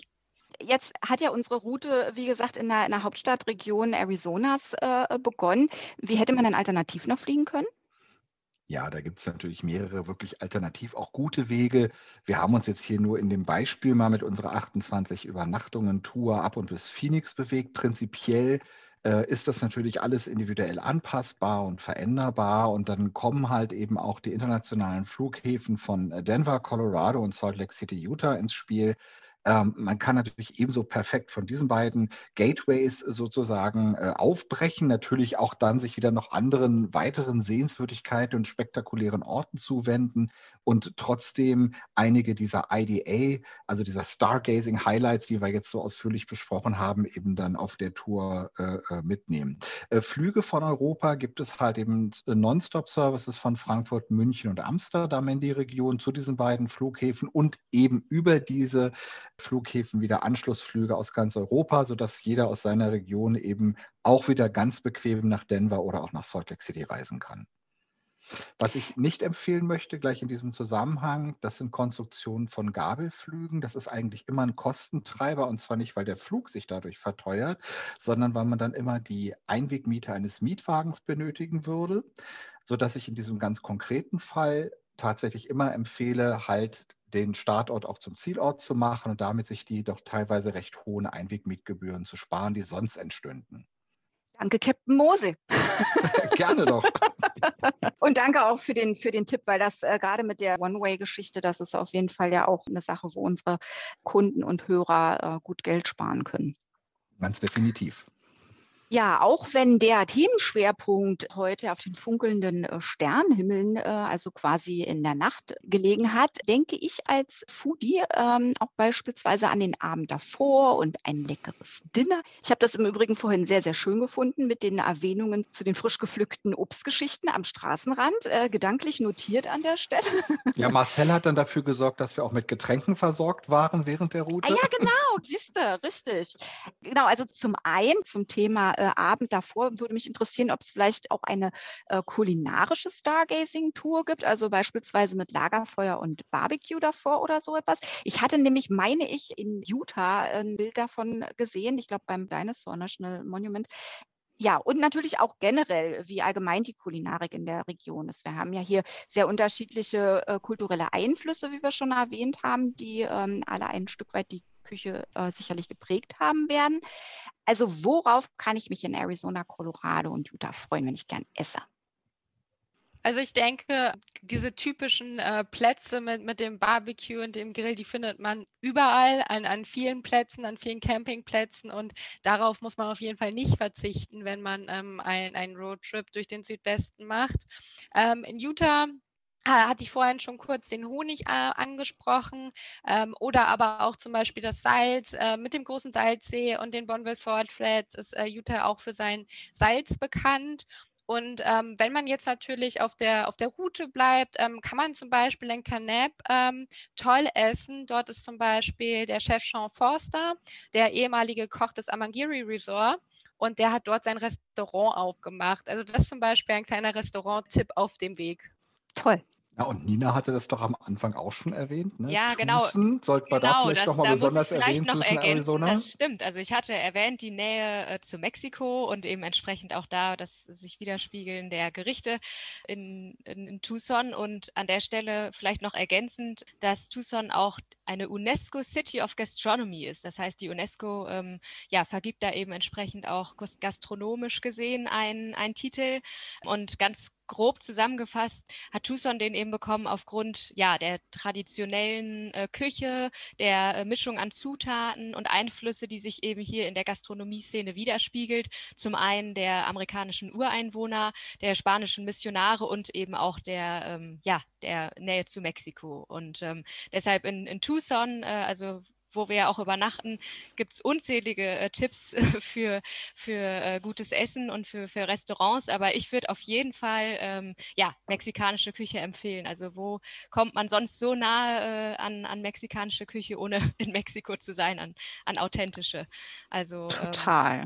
Definitiv. Und da gibt es auch, ähm, also auf der 12th Avenue, die durch Downtown Phoenix geht, gibt es eine, ja, eine Vielzahl an Restaurants, die sich auch so ein bisschen durch Eigenkreation der Gerichte unterscheiden. Also da hat man überhaupt keine Schwierigkeiten, ein, ein äh, geeignetes Restaurant zu finden nochmal sehr gut geeignet, um an Katharinas Ausführungen zu Utah und die alten Vorurteile der Tri des Tri-States halt sozusagen nochmal unterzubringen. Nein, es gibt nicht nur Food Chains, es gibt nicht nur diese ganzen Kettenrestaurants und es etabliert sich immer weiter, auch gerade was ich vorhin schon mit Colorado, mit Marcel auch besprochen hatte, diese tollen Städte, diese kleinen aktiven Orte, wo also Dinge probiert werden. In Tucson trifft das eben ins, äh, im Speziellen nochmal zu, dass es eben eine moderne, eine frische Küche gibt, die sich halt der äh, lokalen Produkte bedient und versucht halt eben die Tradition auch gerade der, der amerikanischen Ureinwohner oder halt eben der regionalen Bevölkerungsgruppen aus ihren europäischen äh, Herkünften halt irgendwie zu erhalten und neu zu interpretieren.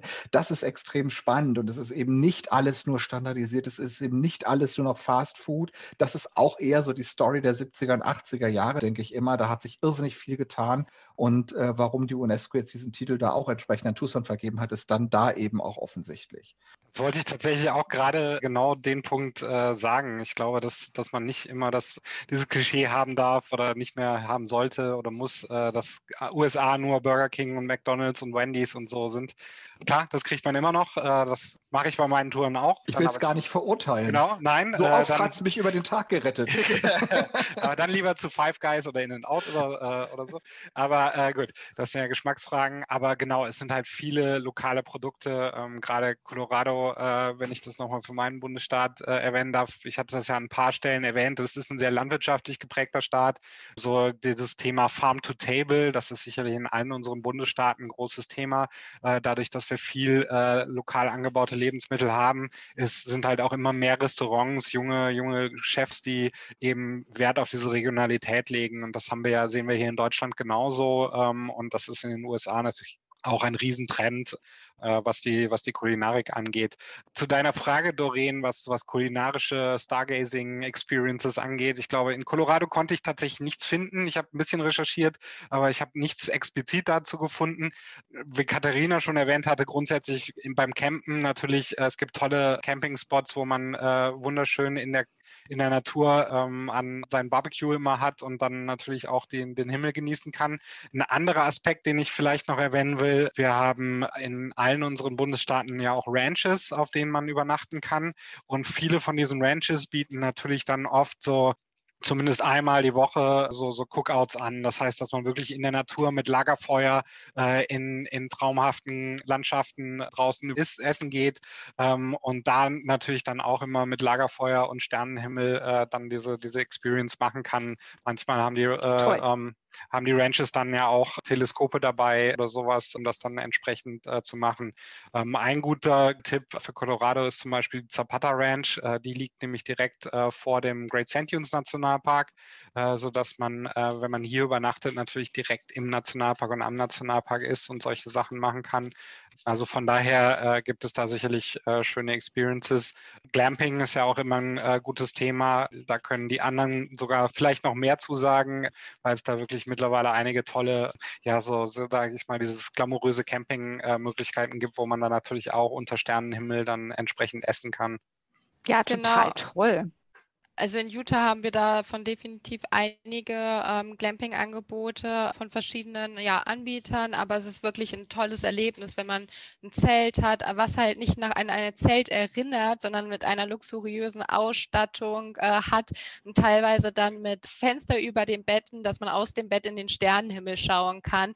Also das ist auf jeden Fall ein tolles äh, Erlebnis, was ja auch bei gerade so einer Stargazing-Reise ja auf jeden Fall thematisch passt. Kann ich mir toll vorstellen. Genau, hier ergänzend, also gäbe es zum Beispiel auch äh, im Grand Canyon Nationalpark solche Glamping-Unterkünfte. Ja, und mir ist jetzt noch eingefallen, nochmal als quasi kulinarischer Tipp, auch wo wir schon von gesprochen haben, die tolle Kulisse Monument Valley äh, aufzusaugen. Also das, äh, um jetzt so ein bisschen nochmal die, ähm, ja, die Ureinwohnerküche zu erleben, ist auch das Restaurant im The View Hotel äh, immer sehr beliebt, also im Monument Valley gelegen. Und da sind eben ja eher so diese klassischen traditionellen äh, Gerichte auf der Karte, die aber landesweit in Arizona auf jeden Fall auch ähm, ja, sehr bekannt und ähm, ausgezeichnet sind. Danke euch. Was äh, unsere Hörer jetzt natürlich nicht sehen konnten, ist, als Axel schon eingangs sein Plädoyer fürs Essen gehen sozusagen in, in lokalen Nichtkettenrestaurants hielt, haben alle ganz wild genickt. Und ich muss leider persönlich gestehen, dass ich es Corona-bedingt tatsächlich äh, noch nicht nach Utah geschafft habe. Aber ich, obwohl ich selber auch, ja, wie Axel und Marcel ja auch schon selber zugegeben haben, äh, selber gerne in, in, in Kettenrestaurants sind, ob das ein Frühstück bei Cracker Barrel ist oder bei IHOP oder ob, ob es Applebee's ist oder was auch immer es gehört. Also irgendwie assoziiert man ja als, als Amerika-Urlauber solche ja immer wiederkehrenden Sachen ein Stück weit. Ähm, mit dem USA-Urlaub an sich. Also irgendwie gehört so ein Stück weit ja auch dazu. Früher, wo ich in den 90ern mit meinen Eltern ganz viel in den USA war, ist zum Beispiel so eine ganz lebhafte Erinnerung, Essen gehen bei Shoney's mit den meterlangen Buffets. Auch so ein Kettending, was es äh, tatsächlich schon fast gar nicht mehr gibt. Aber und wirklich äh, Plädoyer auch an meiner Stelle für die lokalen Restaurants, denn ich muss wirklich sagen, ich, also wie gesagt, wir sprechen über drei Bundesstaaten, wovon ich noch an einem nicht gewesen bin, aber in Arizona und in Colorado, ich habe so unfassbar göttlich gegessen. Es fehlen mir schier die Worte. Also es ist wirklich, es wird mit so viel Liebe und Leidenschaft gekocht. Ja, also äh, sehr schön fürs Mund wässrig machen auch an der Stelle nochmal. Auf jeden Fall genau das Gleiche wirst du in Utah auch erleben. Wunderbar. Oh, das kann das toll. nur bestätigen, Katharina. Äh, wunderschönes Abendessen erlebt in Moab in einem nicht mal bekannten oder nicht mal besonders empfohlenen Restaurant. Einfach angehalten, sah nett aus. Gehen wir doch mal eben kurz rein, gucken wir mal. Das mit dem nett aussehen ist etwas, was unsere Gäste immer mal wieder irritiert. Manche Restaurants haben ja keine Fenster, die haben nur eine Tür, steht ein Open-Schild und noch eine Course Light oder, oder von Course Beer halt eine Werbung dran. Äh, und im Grunde weiß man mal gar nicht, was verbirgt sich dahinter. Ich sage, geht dahin, haltet an, macht die Tür auf, guckt rein.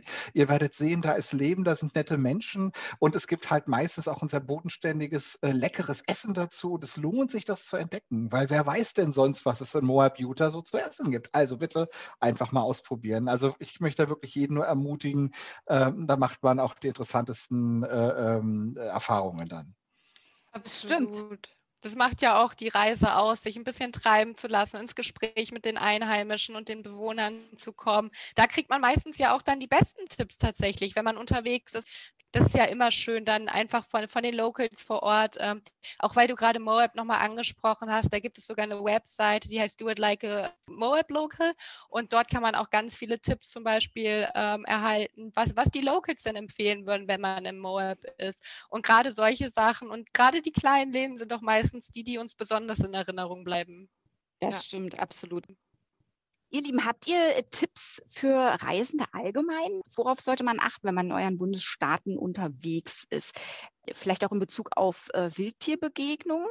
Wenn man nachts beim Sterne gucken mit dem Blick in den Himmel ist, gibt es eventuell Gefahren, die am Boden lauern. Ähm, sollte ich vielleicht gepäckmäßig, also wir hatten ja vorhin schon über das Thema äh, Hiking Boots gesprochen, dass man eigentlich jetzt nicht unbedingt mit den fetten Wanderstiefeln loslegen muss, aber äh, vielleicht dann doch irgendwas mit Knöchelschutz und festen Jeans oder? Also wenn ich mal für, für Colorado und gerade in den, in den hohen Bergen, wenn man da natürlich unterwegs ist, da sollte man schon vorsichtig sein, aber muss jetzt nicht große Sorge haben, was Wildtiere angeht. Aber wenn man jetzt zum Beispiel in der Region um Lake City äh, ist, das ist auch das Moose Capital of Colorado, ähm, also die, die Elchhauptstadt in Colorado. Da sind tatsächlich einige Elche unterwegs. Und das würde man vorher nie so richtig denken, aber Elche sind tatsächlich die gefährlichsten Tiere in Colorado äh, für Menschen. Da muss man tatsächlich, sollte man immer Abstand halten. Es gibt so diese Daumenregel, das heißt, wenn man an der ausgestreckten Hand den Daumen hochreckt, sollte man mit dem ganzen Daumen das Tier verdeckt haben. So weit sollte man wegstehen, ähm, wenn man sich das so ein bisschen visualisiert.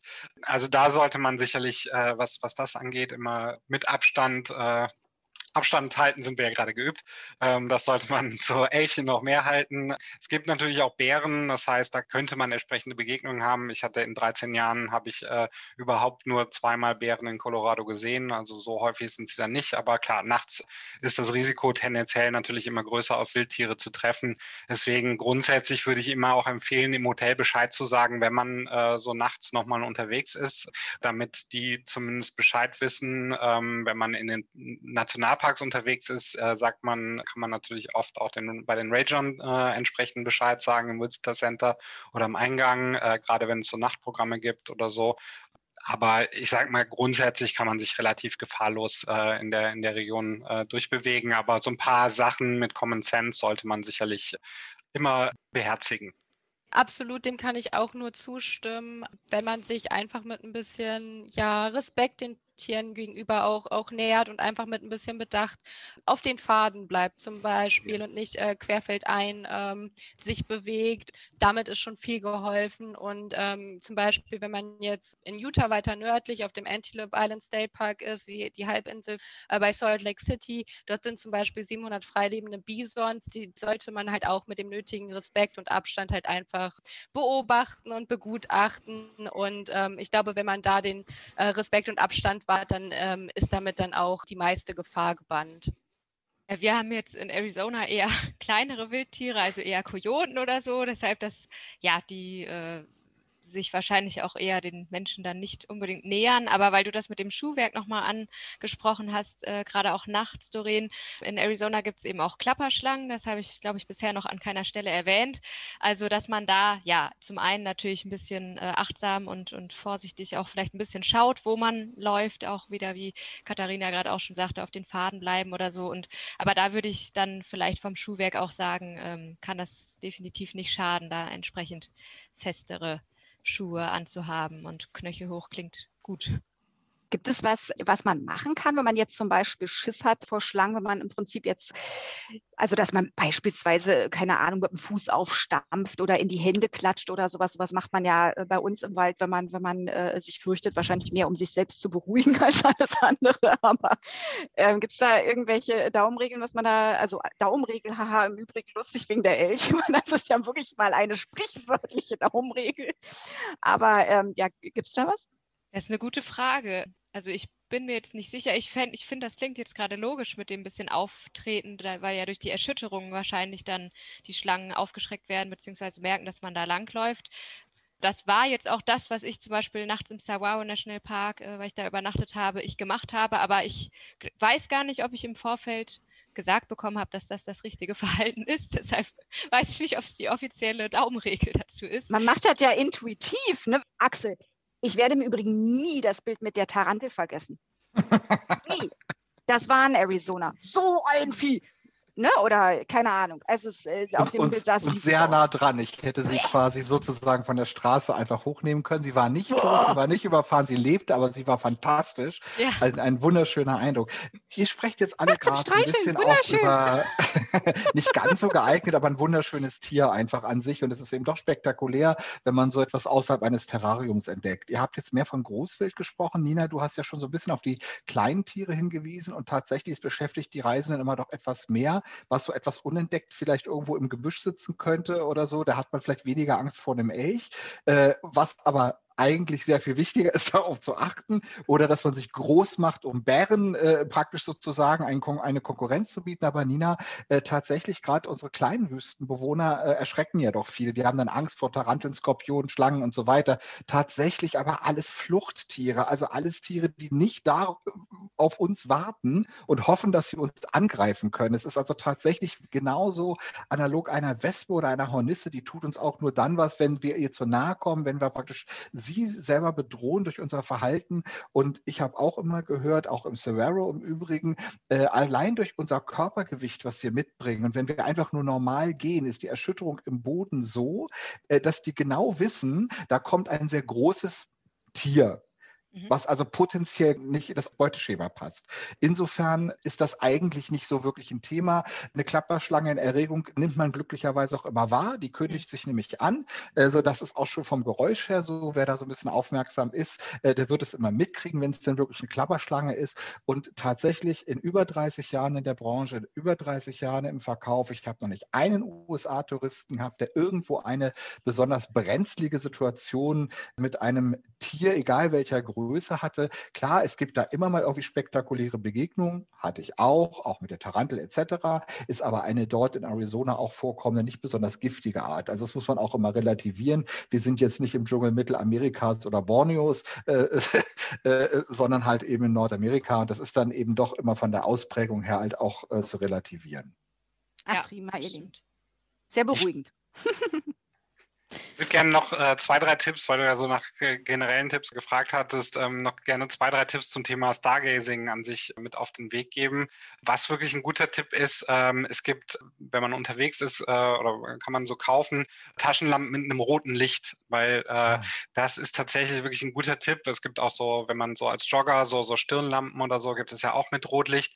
Das ist viel besser, weil die äh, Augen sich dann nicht, nicht so äh, umgewöhnen müssen, wenn man, wenn man die Lampe benutzt. Also man empfiehlt grundsätzlich immer 20, 30 Minuten, um sich an die, an die Dunkelheit zu gewöhnen. Ähm, also wenn man dann irgendwo hinfährt, äh, aussteigt aus dem Auto, da dann äh, sollte man sich eh immer was Zeit nehmen und nicht direkt, ne, wo sie die Sterne, äh, man sieht schon viel, aber nach 20, 30 Minuten wird es dann wirklich äh, richtig spektakulär, einfach weil sich die Augen dann gewöhnt haben. Und wenn man dann eben wirklich irgendwo reingeht, sollte man dann tatsächlich so eine Rotlichttaschenlampe nutzen, weil das die Augen nicht so irritiert. Grundsätzlich ist auch immer ein guter Tipp, äh, eine Sternenkarte dabei zu haben. Gerade wenn man, äh, wie ich, nicht so richtig viel über die Sternbilder weiß, ist das immer eine ganz gute Hilfe. Der Digital Native in uns denkt natürlich, ah, cool, kann ich mir auf dem Handy sowas ziehen. Aber da hat man dann wieder das Problem, dass das äh, Licht des Handys die Augen dann natürlich wieder irritiert. Äh, dementsprechend sollte man da tatsächlich oldschool ganz analog äh, mit einer äh, gedruckten Sternenkarte dann vorangehen und tatsächlich das Handy im Optimalfall wirklich beiseite legen oder ausmachen, um die Augen nicht nochmal weiter zu irritieren. Und zu guter Letzt, wir hatten das Thema schon so ein bisschen angeschnitten, was Mondphasen angeht. Die, die NASA hat tatsächlich eine, so eine, so eine Night Sky äh, Information Page, wo die Mondphasen äh, und Aufgangszeiten, Untergangszeiten sehr detailliert aufgelistet sind. Das kann man sehr gut nachgucken. Und da, äh, wie Axel vorhin schon sagte, so ein bisschen die, die äh, Route daran ausrichten, ist sicherlich nicht verkehrt, dann für die Orte, wo man Vollmond haben will, äh, dann entsprechend äh, das dann auch so zu planen. Gleiches gilt halt eben dann genau genau andersrum. Äh, so ganz junger Neumond, äh, das ist im Prinzip so die ideale Bedingung zum, zum Sterne gucken. Also wenn, wenn das äh, Licht des Mondes wirklich ganz gering ist und das dann so ein bisschen abzupassen, äh, sicherlich nicht verkehrt, würde ich sagen. Die Tipps sind ja Gold wert. Tausend Dank dafür. Total cool. Wo wir beim Stargazing sind, Wir hatten ja vorhin auch schon mal kurz diese Star-Partys angesprochen. Die werden ja an äh, vielen oder an mehreren IDA-Orten angeboten. Was muss ich denn beachten, wenn ich an sowas teilnehmen möchte? Also von dem, was ich weiß, in Colorado muss man tatsächlich oft sich nicht großartig vorher äh, anmelden. Ähm, also es gibt ja grundsätzlich, würde ich sagen, ich mal so, so zwei Arten von, von Star-Partys oder äh, Sternenbeobachtungsmöglichkeiten, plus natürlich die eigene äh, Ausflüge. Aber wenn man es so organisiert macht, gibt es entweder die Möglichkeit, das über die Ranger zu machen in den, in den Parks. Äh, das wird in der Regel immer relativ frühzeitig bekannt gegeben. Das äh, gibt es dann Eventkalender auf den äh, Nationalparkseiten und dann erscheint man einfach zu der Uhrzeit äh, im Park äh, an dem und dem Ort, wo man hin muss. Ähm, ich weiß nicht, ich denke, das gilt für die, für die anderen Staaten auch so. Also das ist relativ easy.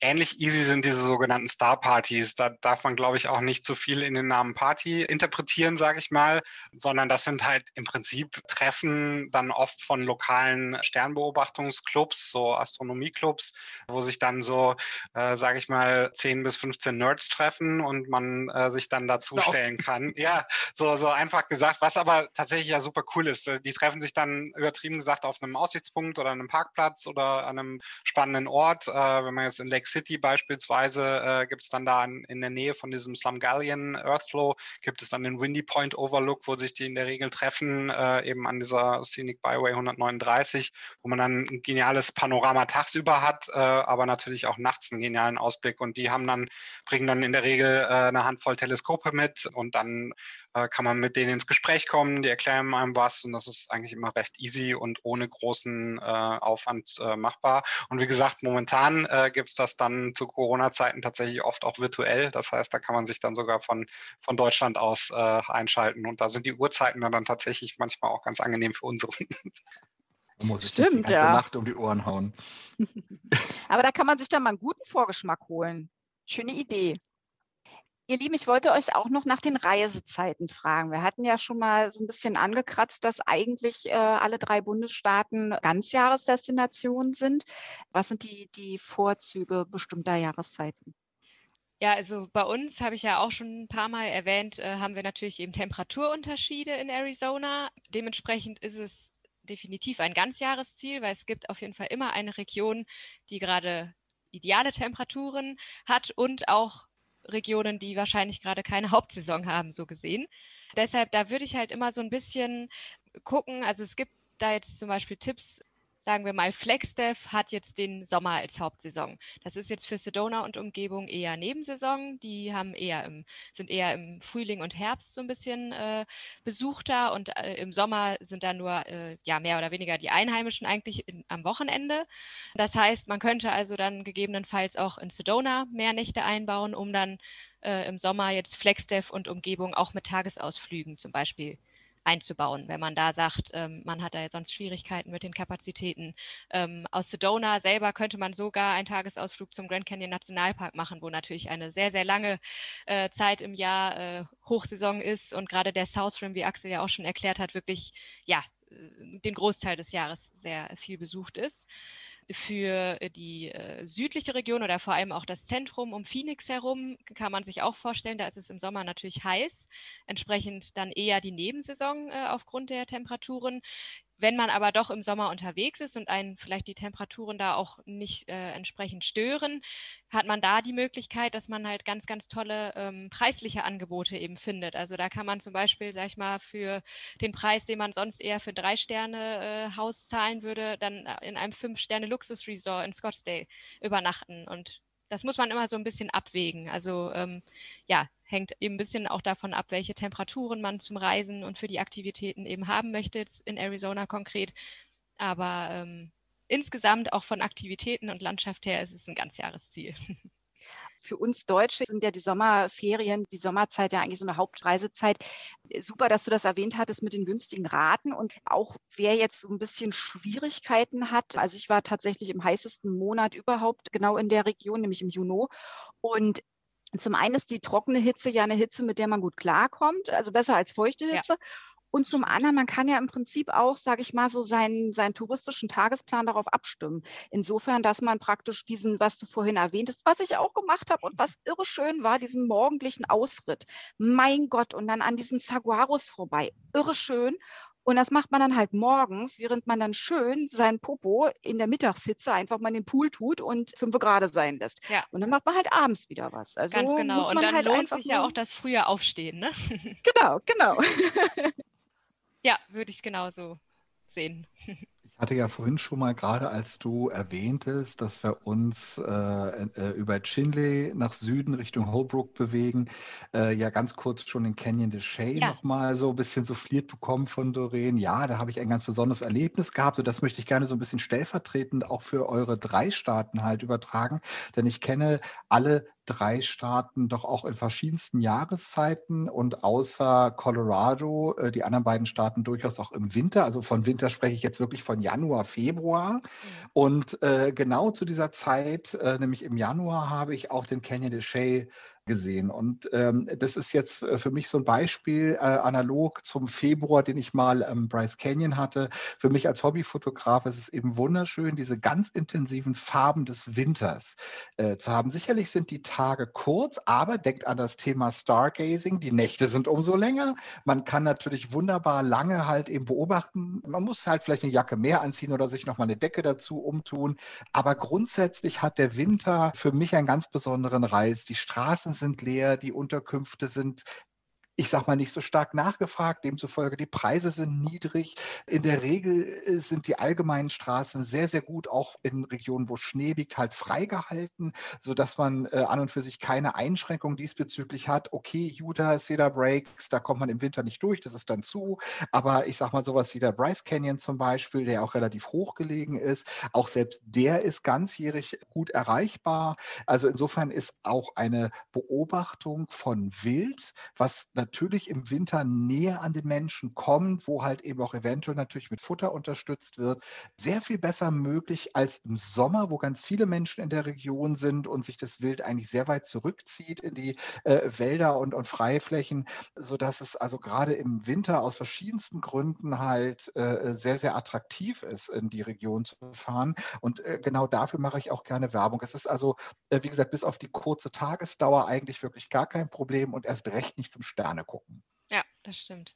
Absolut, den, dem kann ich auch nur zustimmen. Ähm, Utah ist auch eine Ganzjahresdestination, ähm, wie wir ja auch gehört haben. Gerade diese tollen Farbkontraste von den Nationalparks, den roten Felsen, dann mit, den, mit dem weißen Schnee auf den Spitzen. Das ist, das ist ein, ja, eine, eine tolle Landschaft und wirklich ein tolles Erlebnis.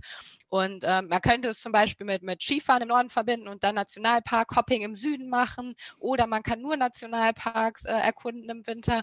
Aber genauso kann man natürlich super im Frühjahr, wenn es alle anfängt zu blühen, im Sommer oder auch im Herbst zur Laubfärbung ähm, durch Utah reisen. Also es ist wirklich für jede Jahreszeit ähm, ein tolles Erlebnis und man hat auch immer wieder andere, andere Highlights, die man dann entdecken kann. So ist es. Es ist wie eine völlig separate Reise, als wäre man nie da gewesen. Ihr habt alle drei auch erwähnt, es sind äh, Skiregionen. Alle Staaten bieten Skidestinationen, äh, sodass man wirklich wunderbar Wintersport mit äh, sonstigen Natur-Sightseeing-Erlebnis verbinden kann. Perfekt und wie gesagt zu ganz anderen Kosten, als es hier in Europa Standard wäre. Von daher ist das wirklich eine totale Empfehlung. Ja, Definitiv. Also da, da muss man dann aber auch sagen, also das günstige Übernachtungsniveau in den Wintermonaten gilt halt nicht so ganz für die Skigebiete. Der Vorteil fällt dann da wieder weg, aber grundsätzlich absolut. Und wie ihr schon sagtet, die Nationalparks im Winter sind ein absoluter Traum und äh, wirklich äh, genial.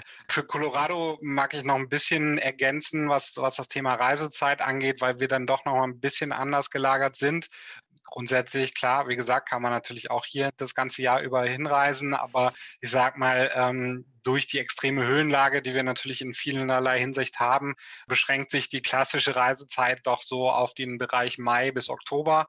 Das ist tatsächlich auch die beste Zeit zum Sterne gucken. Also äh, wenn man Sterne gucken will, sind die Sommermonate tatsächlich am besten, weil der Sternenhimmel, der sich ja verändert im Laufe des Jahres, so je nachdem, wie sich die Welt äh, dreht.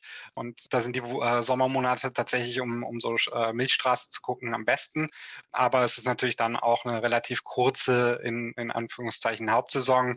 Wie Katharina schon erwähnt hat, die Herbstmonate sind sicherlich auch äh, nochmal explizit hervorzuheben, weil die wirklich einerseits ein gutes Preis-Leistungs-Verhältnis bieten und andererseits wirklich auch traumhaft schön sind äh, mit tollen Temperaturen und diesen wunderschönen äh, Laubverfärbungen in den Bäumen.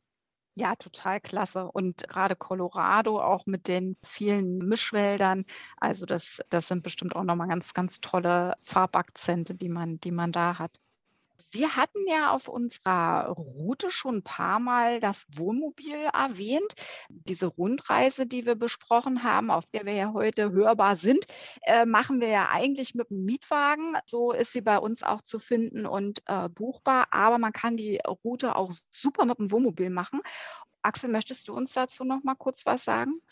Ja, also sehr gerne. Wir hatten eben eigentlich alle komplett schon darüber gesprochen und eben auch bei den einzelnen Routen ja auch nochmal erklärt, dass die komplett auch mit Wohnmobil befahrbar sind. Kommt natürlich immer ein bisschen darauf an, wie erfahren man ist im Umgang mit so einem Fahrzeug, aber prinzipiell ist diese Reise sehr, sehr gut halt auch für RV-Fahrer sozusagen, also für Recreational Vehicles sozusagen benutzbar, für Motorhomes, Camper, wie auch immer man sie nennen mag. Die Anmietung ist sehr einfach, wenn man aus Deutschland ankommt. Eine Vorabübernachtung ist dann äh, in der Regel immer erforderlich, äh, bevor man dann an den Vermietstationen der einzelnen Anbieter sein Fahrzeug bekommt. Das ist unproblematisch, das ist einfach, das ist sozusagen dort ein Massenprodukt, was äh, easy äh, zugänglich sozusagen ist. Äh, die Vorteile liegen auf der Hand. Man ist immer direkt in der Natur, man ist immer sozusagen live dabei und draußen, was eben sehr, sehr schön ist und was sehr für einen Wohnmobilurlaub spricht. Wir haben in unserem Beispiel ja den Start- und Zielflughafen ähm, Phoenix gewählt und da hatte Nina vorhin schon darauf hingewiesen, dass es ja praktisch ein Katzensprung zur Station des großen Anbieters Cruise America in Mesa, Arizona ist, wo man halt dann sehr bequem halt das Fahrzeug übernimmt und dann halt diese Tour äh, machen kann. Ich bitte dabei nur immer zu berücksichtigen, dass die Dauer der Tour sich in der Regel durch die äh, Entfernung, die man mit einem Wohnmobil am Tag zurücklegt, einfach verlängern wird. Ähm, das sollte man berücksichtigen. Man kann in der Regel mit einem Wohnmobil nicht so fix unterwegs sein und gerade auch in Bergregionen wie in Colorado ist das sicherlich auch immer ein Thema. Man braucht für jede Etappe einfach länger. Die Entfernung äh, erhöht sich natürlich nicht, aber einfach die Fahrzeit, die zu kalkulieren ist. Und aus dem Grunde ist eben dieser 28 Nächte Rahmen so an sich jetzt nicht mit einem Camper darstellbar, aber tatsächlich lassen sich äh, alle Etappen in jedem Fall gut mit dem äh, Camper-Van halt fahren. Ja, danke Axel auf jeden Fall auch nochmal für die äh, wichtigen Informationen. Und wie gesagt, wer sich dafür interessiert, die Route beziehungsweise Teile davon mit dem Wohnmobil zu machen, der ist natürlich bei uns als Camper-Experten auch goldrichtig. Und da beraten wir natürlich sehr gern. Die Rundreise, die wir heute vorgestellt haben, ist ja recht speziell. Zwar sind wir auf Sightseeing, Highlights, abgesehen vom Stargazing, ja auch reichlich eingegangen, ähm, was man sich also am Tage anschauen kann, aber nicht so sehr ausführlich. Und deshalb möchten wir an der Stelle natürlich auch nochmal äh, unsere beiden anderen Rundreisen erwähnen, die ebenfalls durch Arizona, Colorado und äh, Utah führen. Die fokussieren sich nämlich äh, einmal auf die Nationalparks und einmal auf die malerischen Panoramastraßen. Alle erwähnten Reisen, aber auch viele weitere Infos in unseren Reiseführern finden Sie unter usareisen.de slash Colorado oder slash Arizona sowie unter usareisen.de slash Reisen. Ähm, Axel, möchtest du etwas zum Thema Buchbarkeit der Reisen ergänzen? Naja, vielleicht einfach nur so viel, dass jeder wissen sollte, dass diese Reise jetzt so nicht in Stein gemeißelt ist, sondern eben individuell anpassbar ist. Und wir sind da halt eben als Spezialist für alle Reisen durch Nordamerika halt letztendlich auch immer darauf eingestellt, die Wünsche des Kunden dahingehend wirklich möglichst passgenau zu berücksichtigen und äh, eben auch solche Routenvorschläge äh, äh nach Wunsch anzupassen. Wir hatten ja vorhin schon kurz darüber gesprochen, als es um die Alternativen ging mit mit der Anreise nach Denver oder mit der Anreise nach Salt Lake City, um dort dann in Teile oder in, eben in die Tour einzusteigen. Sowas ist jederzeit möglich, also das können wir immer machen. Und so sind eben auch andere Kombis möglich. Man sollte immer so ein bisschen Vorausbuchungszeit, gerade bei individuellen Touren eben auch planen. Das zieht man ja nicht komplett so aus der Schublade. Da ist eben viel Vorbereitung erforderlich. Generell aufgrund der erhöhten Nachfrage empfehle ich halt eben die Sommerferien ab dem Oktober des Vorjahres halt anzufragen und ansonsten eben vielleicht ungefähr so im zeitlichen Vorlauf von vielleicht so etwa sechs Monaten, um halt auch einfach genug Vorbereitungszeit und auch Auswahl noch zu haben. Und das gilt ja insbesondere, wenn man das mit dem Wohnmobil fahren wollen würde. Da müsste man ja eigentlich äh, noch weiter in, in, in, die, in die Vorplanung schon wegen, gehen. Äh, definitiv, Doreen. Schon wegen der Kosten sollte man Wohnmobilreisen noch viel eher, also möglichst dann mehr als ein Jahr im Voraus halt eben vorbereiten. Denn oftmals ist es so, dass schon ein Jahr im Voraus halt die ersten Frühbucherrabatte ablaufen. Man glaubt das manchmal nicht. Und wir sind jetzt zum Beispiel zum Teil schon im Jahr 2023 mit den Reservierungen äh, für die Wohnmobile, sodass man sich sich da halt schon ein bisschen zeitlich auch beeilen sollte. Auch gerade durch die Pandemie ist es ja auch so, dass Wohnmobilurlaub wahnsinnig, wahnsinnig gefragt ist und einen irren Boom erlebt hat. Das äh, sehen die Amerikaner ja äh, auf, dem, auf ihrem eigenen Markt so ja auch jetzt schon. Und die vorhandenen Fahrzeuge, die haben sich ja im Gegenteil ja nicht vergrößert, sondern sind tatsächlich sogar weniger geworden. Und insofern man hat ja eine bestehende Nachfrage, die, wie gesagt, ja noch größer wird, wenn der internationale Markt dazukommt. Also ja, das war vielleicht auch nochmal gar nicht so verkehrt, nochmal kurz zu erwähnen. Aber egal mit welchem Vehikel man diese traumhafte, traumhafte Route macht, ich würde am liebsten jetzt Koffer packen und losfahren. Ich weiß nicht, wie es euch geht. Also, ich bin Nein. völlig reif. Ich Aber ich glaube, wir müssen doch den Flieger nehmen und wieder äh, jetzt zurück. Äh, äh ja, das ist, das ist leider so. Und insofern hoffen wir natürlich, liebe Hörer, dass wir äh, auch bei Ihnen das äh, Fernweh ordentlich entfacht haben beziehungsweise noch steigern konnten und äh, haben ihnen Lust aufs Wegsein gemacht. Die drei Bundesstaaten, die wir heute hörbar bereist haben, die warten auf uns, bis wir wirklich dann wieder in den Flieger steigen können und sind dann natürlich noch immer genauso schön. Also wann immer jeder einzelne von uns soweit ist, Arizona, Colorado und Utah warten auf uns. Ihr Lieben, Möchtet ihr noch kurz sagen, wie euch unsere Hörer erreichen können? Sollten sie gezielte Fragen haben, Broschüren oder Kartenmaterial anfordern wollen? Ja, wir sind am einfachsten tatsächlich momentan über E-Mail erreichbar. Das äh, ist in, im Fall von Colorado, äh, denke ich, das einfachste gerade. Einfach eine E-Mail schicken an colorado at getitacross.de und äh, dann kann man bei uns kostenloses äh, Broschürenmaterial, äh, wir haben deutschen Reiseführer, äh, Straßenkarten und sowas, kann man alles von uns bekommen, Stadtpläne von Denver und solche Sachen und äh, einfach wenden. Wir haben natürlich auch noch eine äh, Internetseite namens colorado.com, die kann man natürlich auch äh, anschauen. Genau, für Utah ist das ähm, ähnlich. Wir haben ähm, natürlich auch deutschsprachige äh, Broschüren ähm, und weitere Informationsmaterialien von, von einzelnen Regionen. Ähm, hierzu auch am besten eine E-Mail an uns schreiben. Das ist utah at harvard-marketing.com. Und da schicken wir Ihnen gerne Broschüren zu oder euch und haben da alles parat. Ähm, in dem Zuge möchte ich auch noch mal kurz auf unseren ähm, Utah Travel Guide hinweisen, der im vergangenen Jahr erschienen ist und zwar mit dem 360 Grad Verlag. Und das ist der erste monothematische Utah Guide. Also wer sich ein bisschen mehr in Utah einlesen möchte, ähm, kann diesen online erwerben für knapp 15 Euro. Ja, und für Arizona schließe ich mich meinen beiden Kollegen an, am besten äh, per E-Mail. Bei uns ist die E-Mail-Adresse arizona at travelmarketing in einem Wort.de. Und auch wir schicken sehr gerne äh, unsere deutschsprachige Broschüre und Straßenkarten von Arizona dann kostenfrei per Post zu. Alternativ gibt es natürlich auch eine Webseite, äh, eine englischsprachige, um sich über Arizona zu informieren. Das ist die www.visitarizona.com. Tausend Dank, ihr Lieben. Und Axel, möchtest du noch kurz durchgeben, wie man uns für Fragen, Anfragen bei Buchungsinteresse am besten erreichen kann? Ja, klar, natürlich gerne. Da kann ich mich so ein bisschen in den Chor der anderen mit einordnen. Äh, empfohlenes Mittel ist sicherlich immer erstmal die E-Mail. Am einfachsten uns auf diesem Weg zu erreichen unter service at flamingocompany.de. Flamingo Company einfach dann in einem Wort, kein Unterstrich, kein Bindestrich. Und äh, dort einfach mal ganz äh, unsortiert auch gerne die Fragen reinschreiben. Äh, wir rufen dann gerne zurück, wenn wir eine Rufnummer haben um äh, diese Fragen zu beantworten. Das ist gerade jetzt im Moment halt am einfachsten, uns auf diesem Wege äh, zu kriegen. Ansonsten einfach mal auf unserer Internetseite usareisen.de vorbeisurfen und dort halt äh, auf die aktuellen Kontaktinfos schauen, um zu wissen, wie wir auch vielleicht gerade telefonisch oder im Chat für alle erreichbar sind. Danke dir, Axel. Und ihr Lieben, unsere Reise ist zu Ende gegangen und es hat mir wahnsinnig Spaß gemacht. Es hat sowas von gut, sich mal wieder Flügel anzuträumen und in ein so wunderschönes Zielgebiet einzutauchen. Danke, dass ihr uns dahin mitgenommen habt. Danke für eure Zeit und danke auch dir, Axel, für die vielen Tipps und Inspirationen. Super gern geschehen. Hat mir viel Spaß gemacht. So. Ja, sehr gerne. Vielen, vielen Dank. War super schön. Vielen, vielen, vielen Dank für euren Support, für einen tollen Input. Und ich freue mich jetzt drauf, das endlich wieder an Kunden weitergeben zu können und endlich wieder mehr über diese Themen zu sprechen. Und ähm, das ist so, so, so, so toll gewesen mit euch und, und das, dieses Gefühl wieder zu haben. Also vielen Dank dafür von mir. Ganz unbedingt wollte ich das sagen.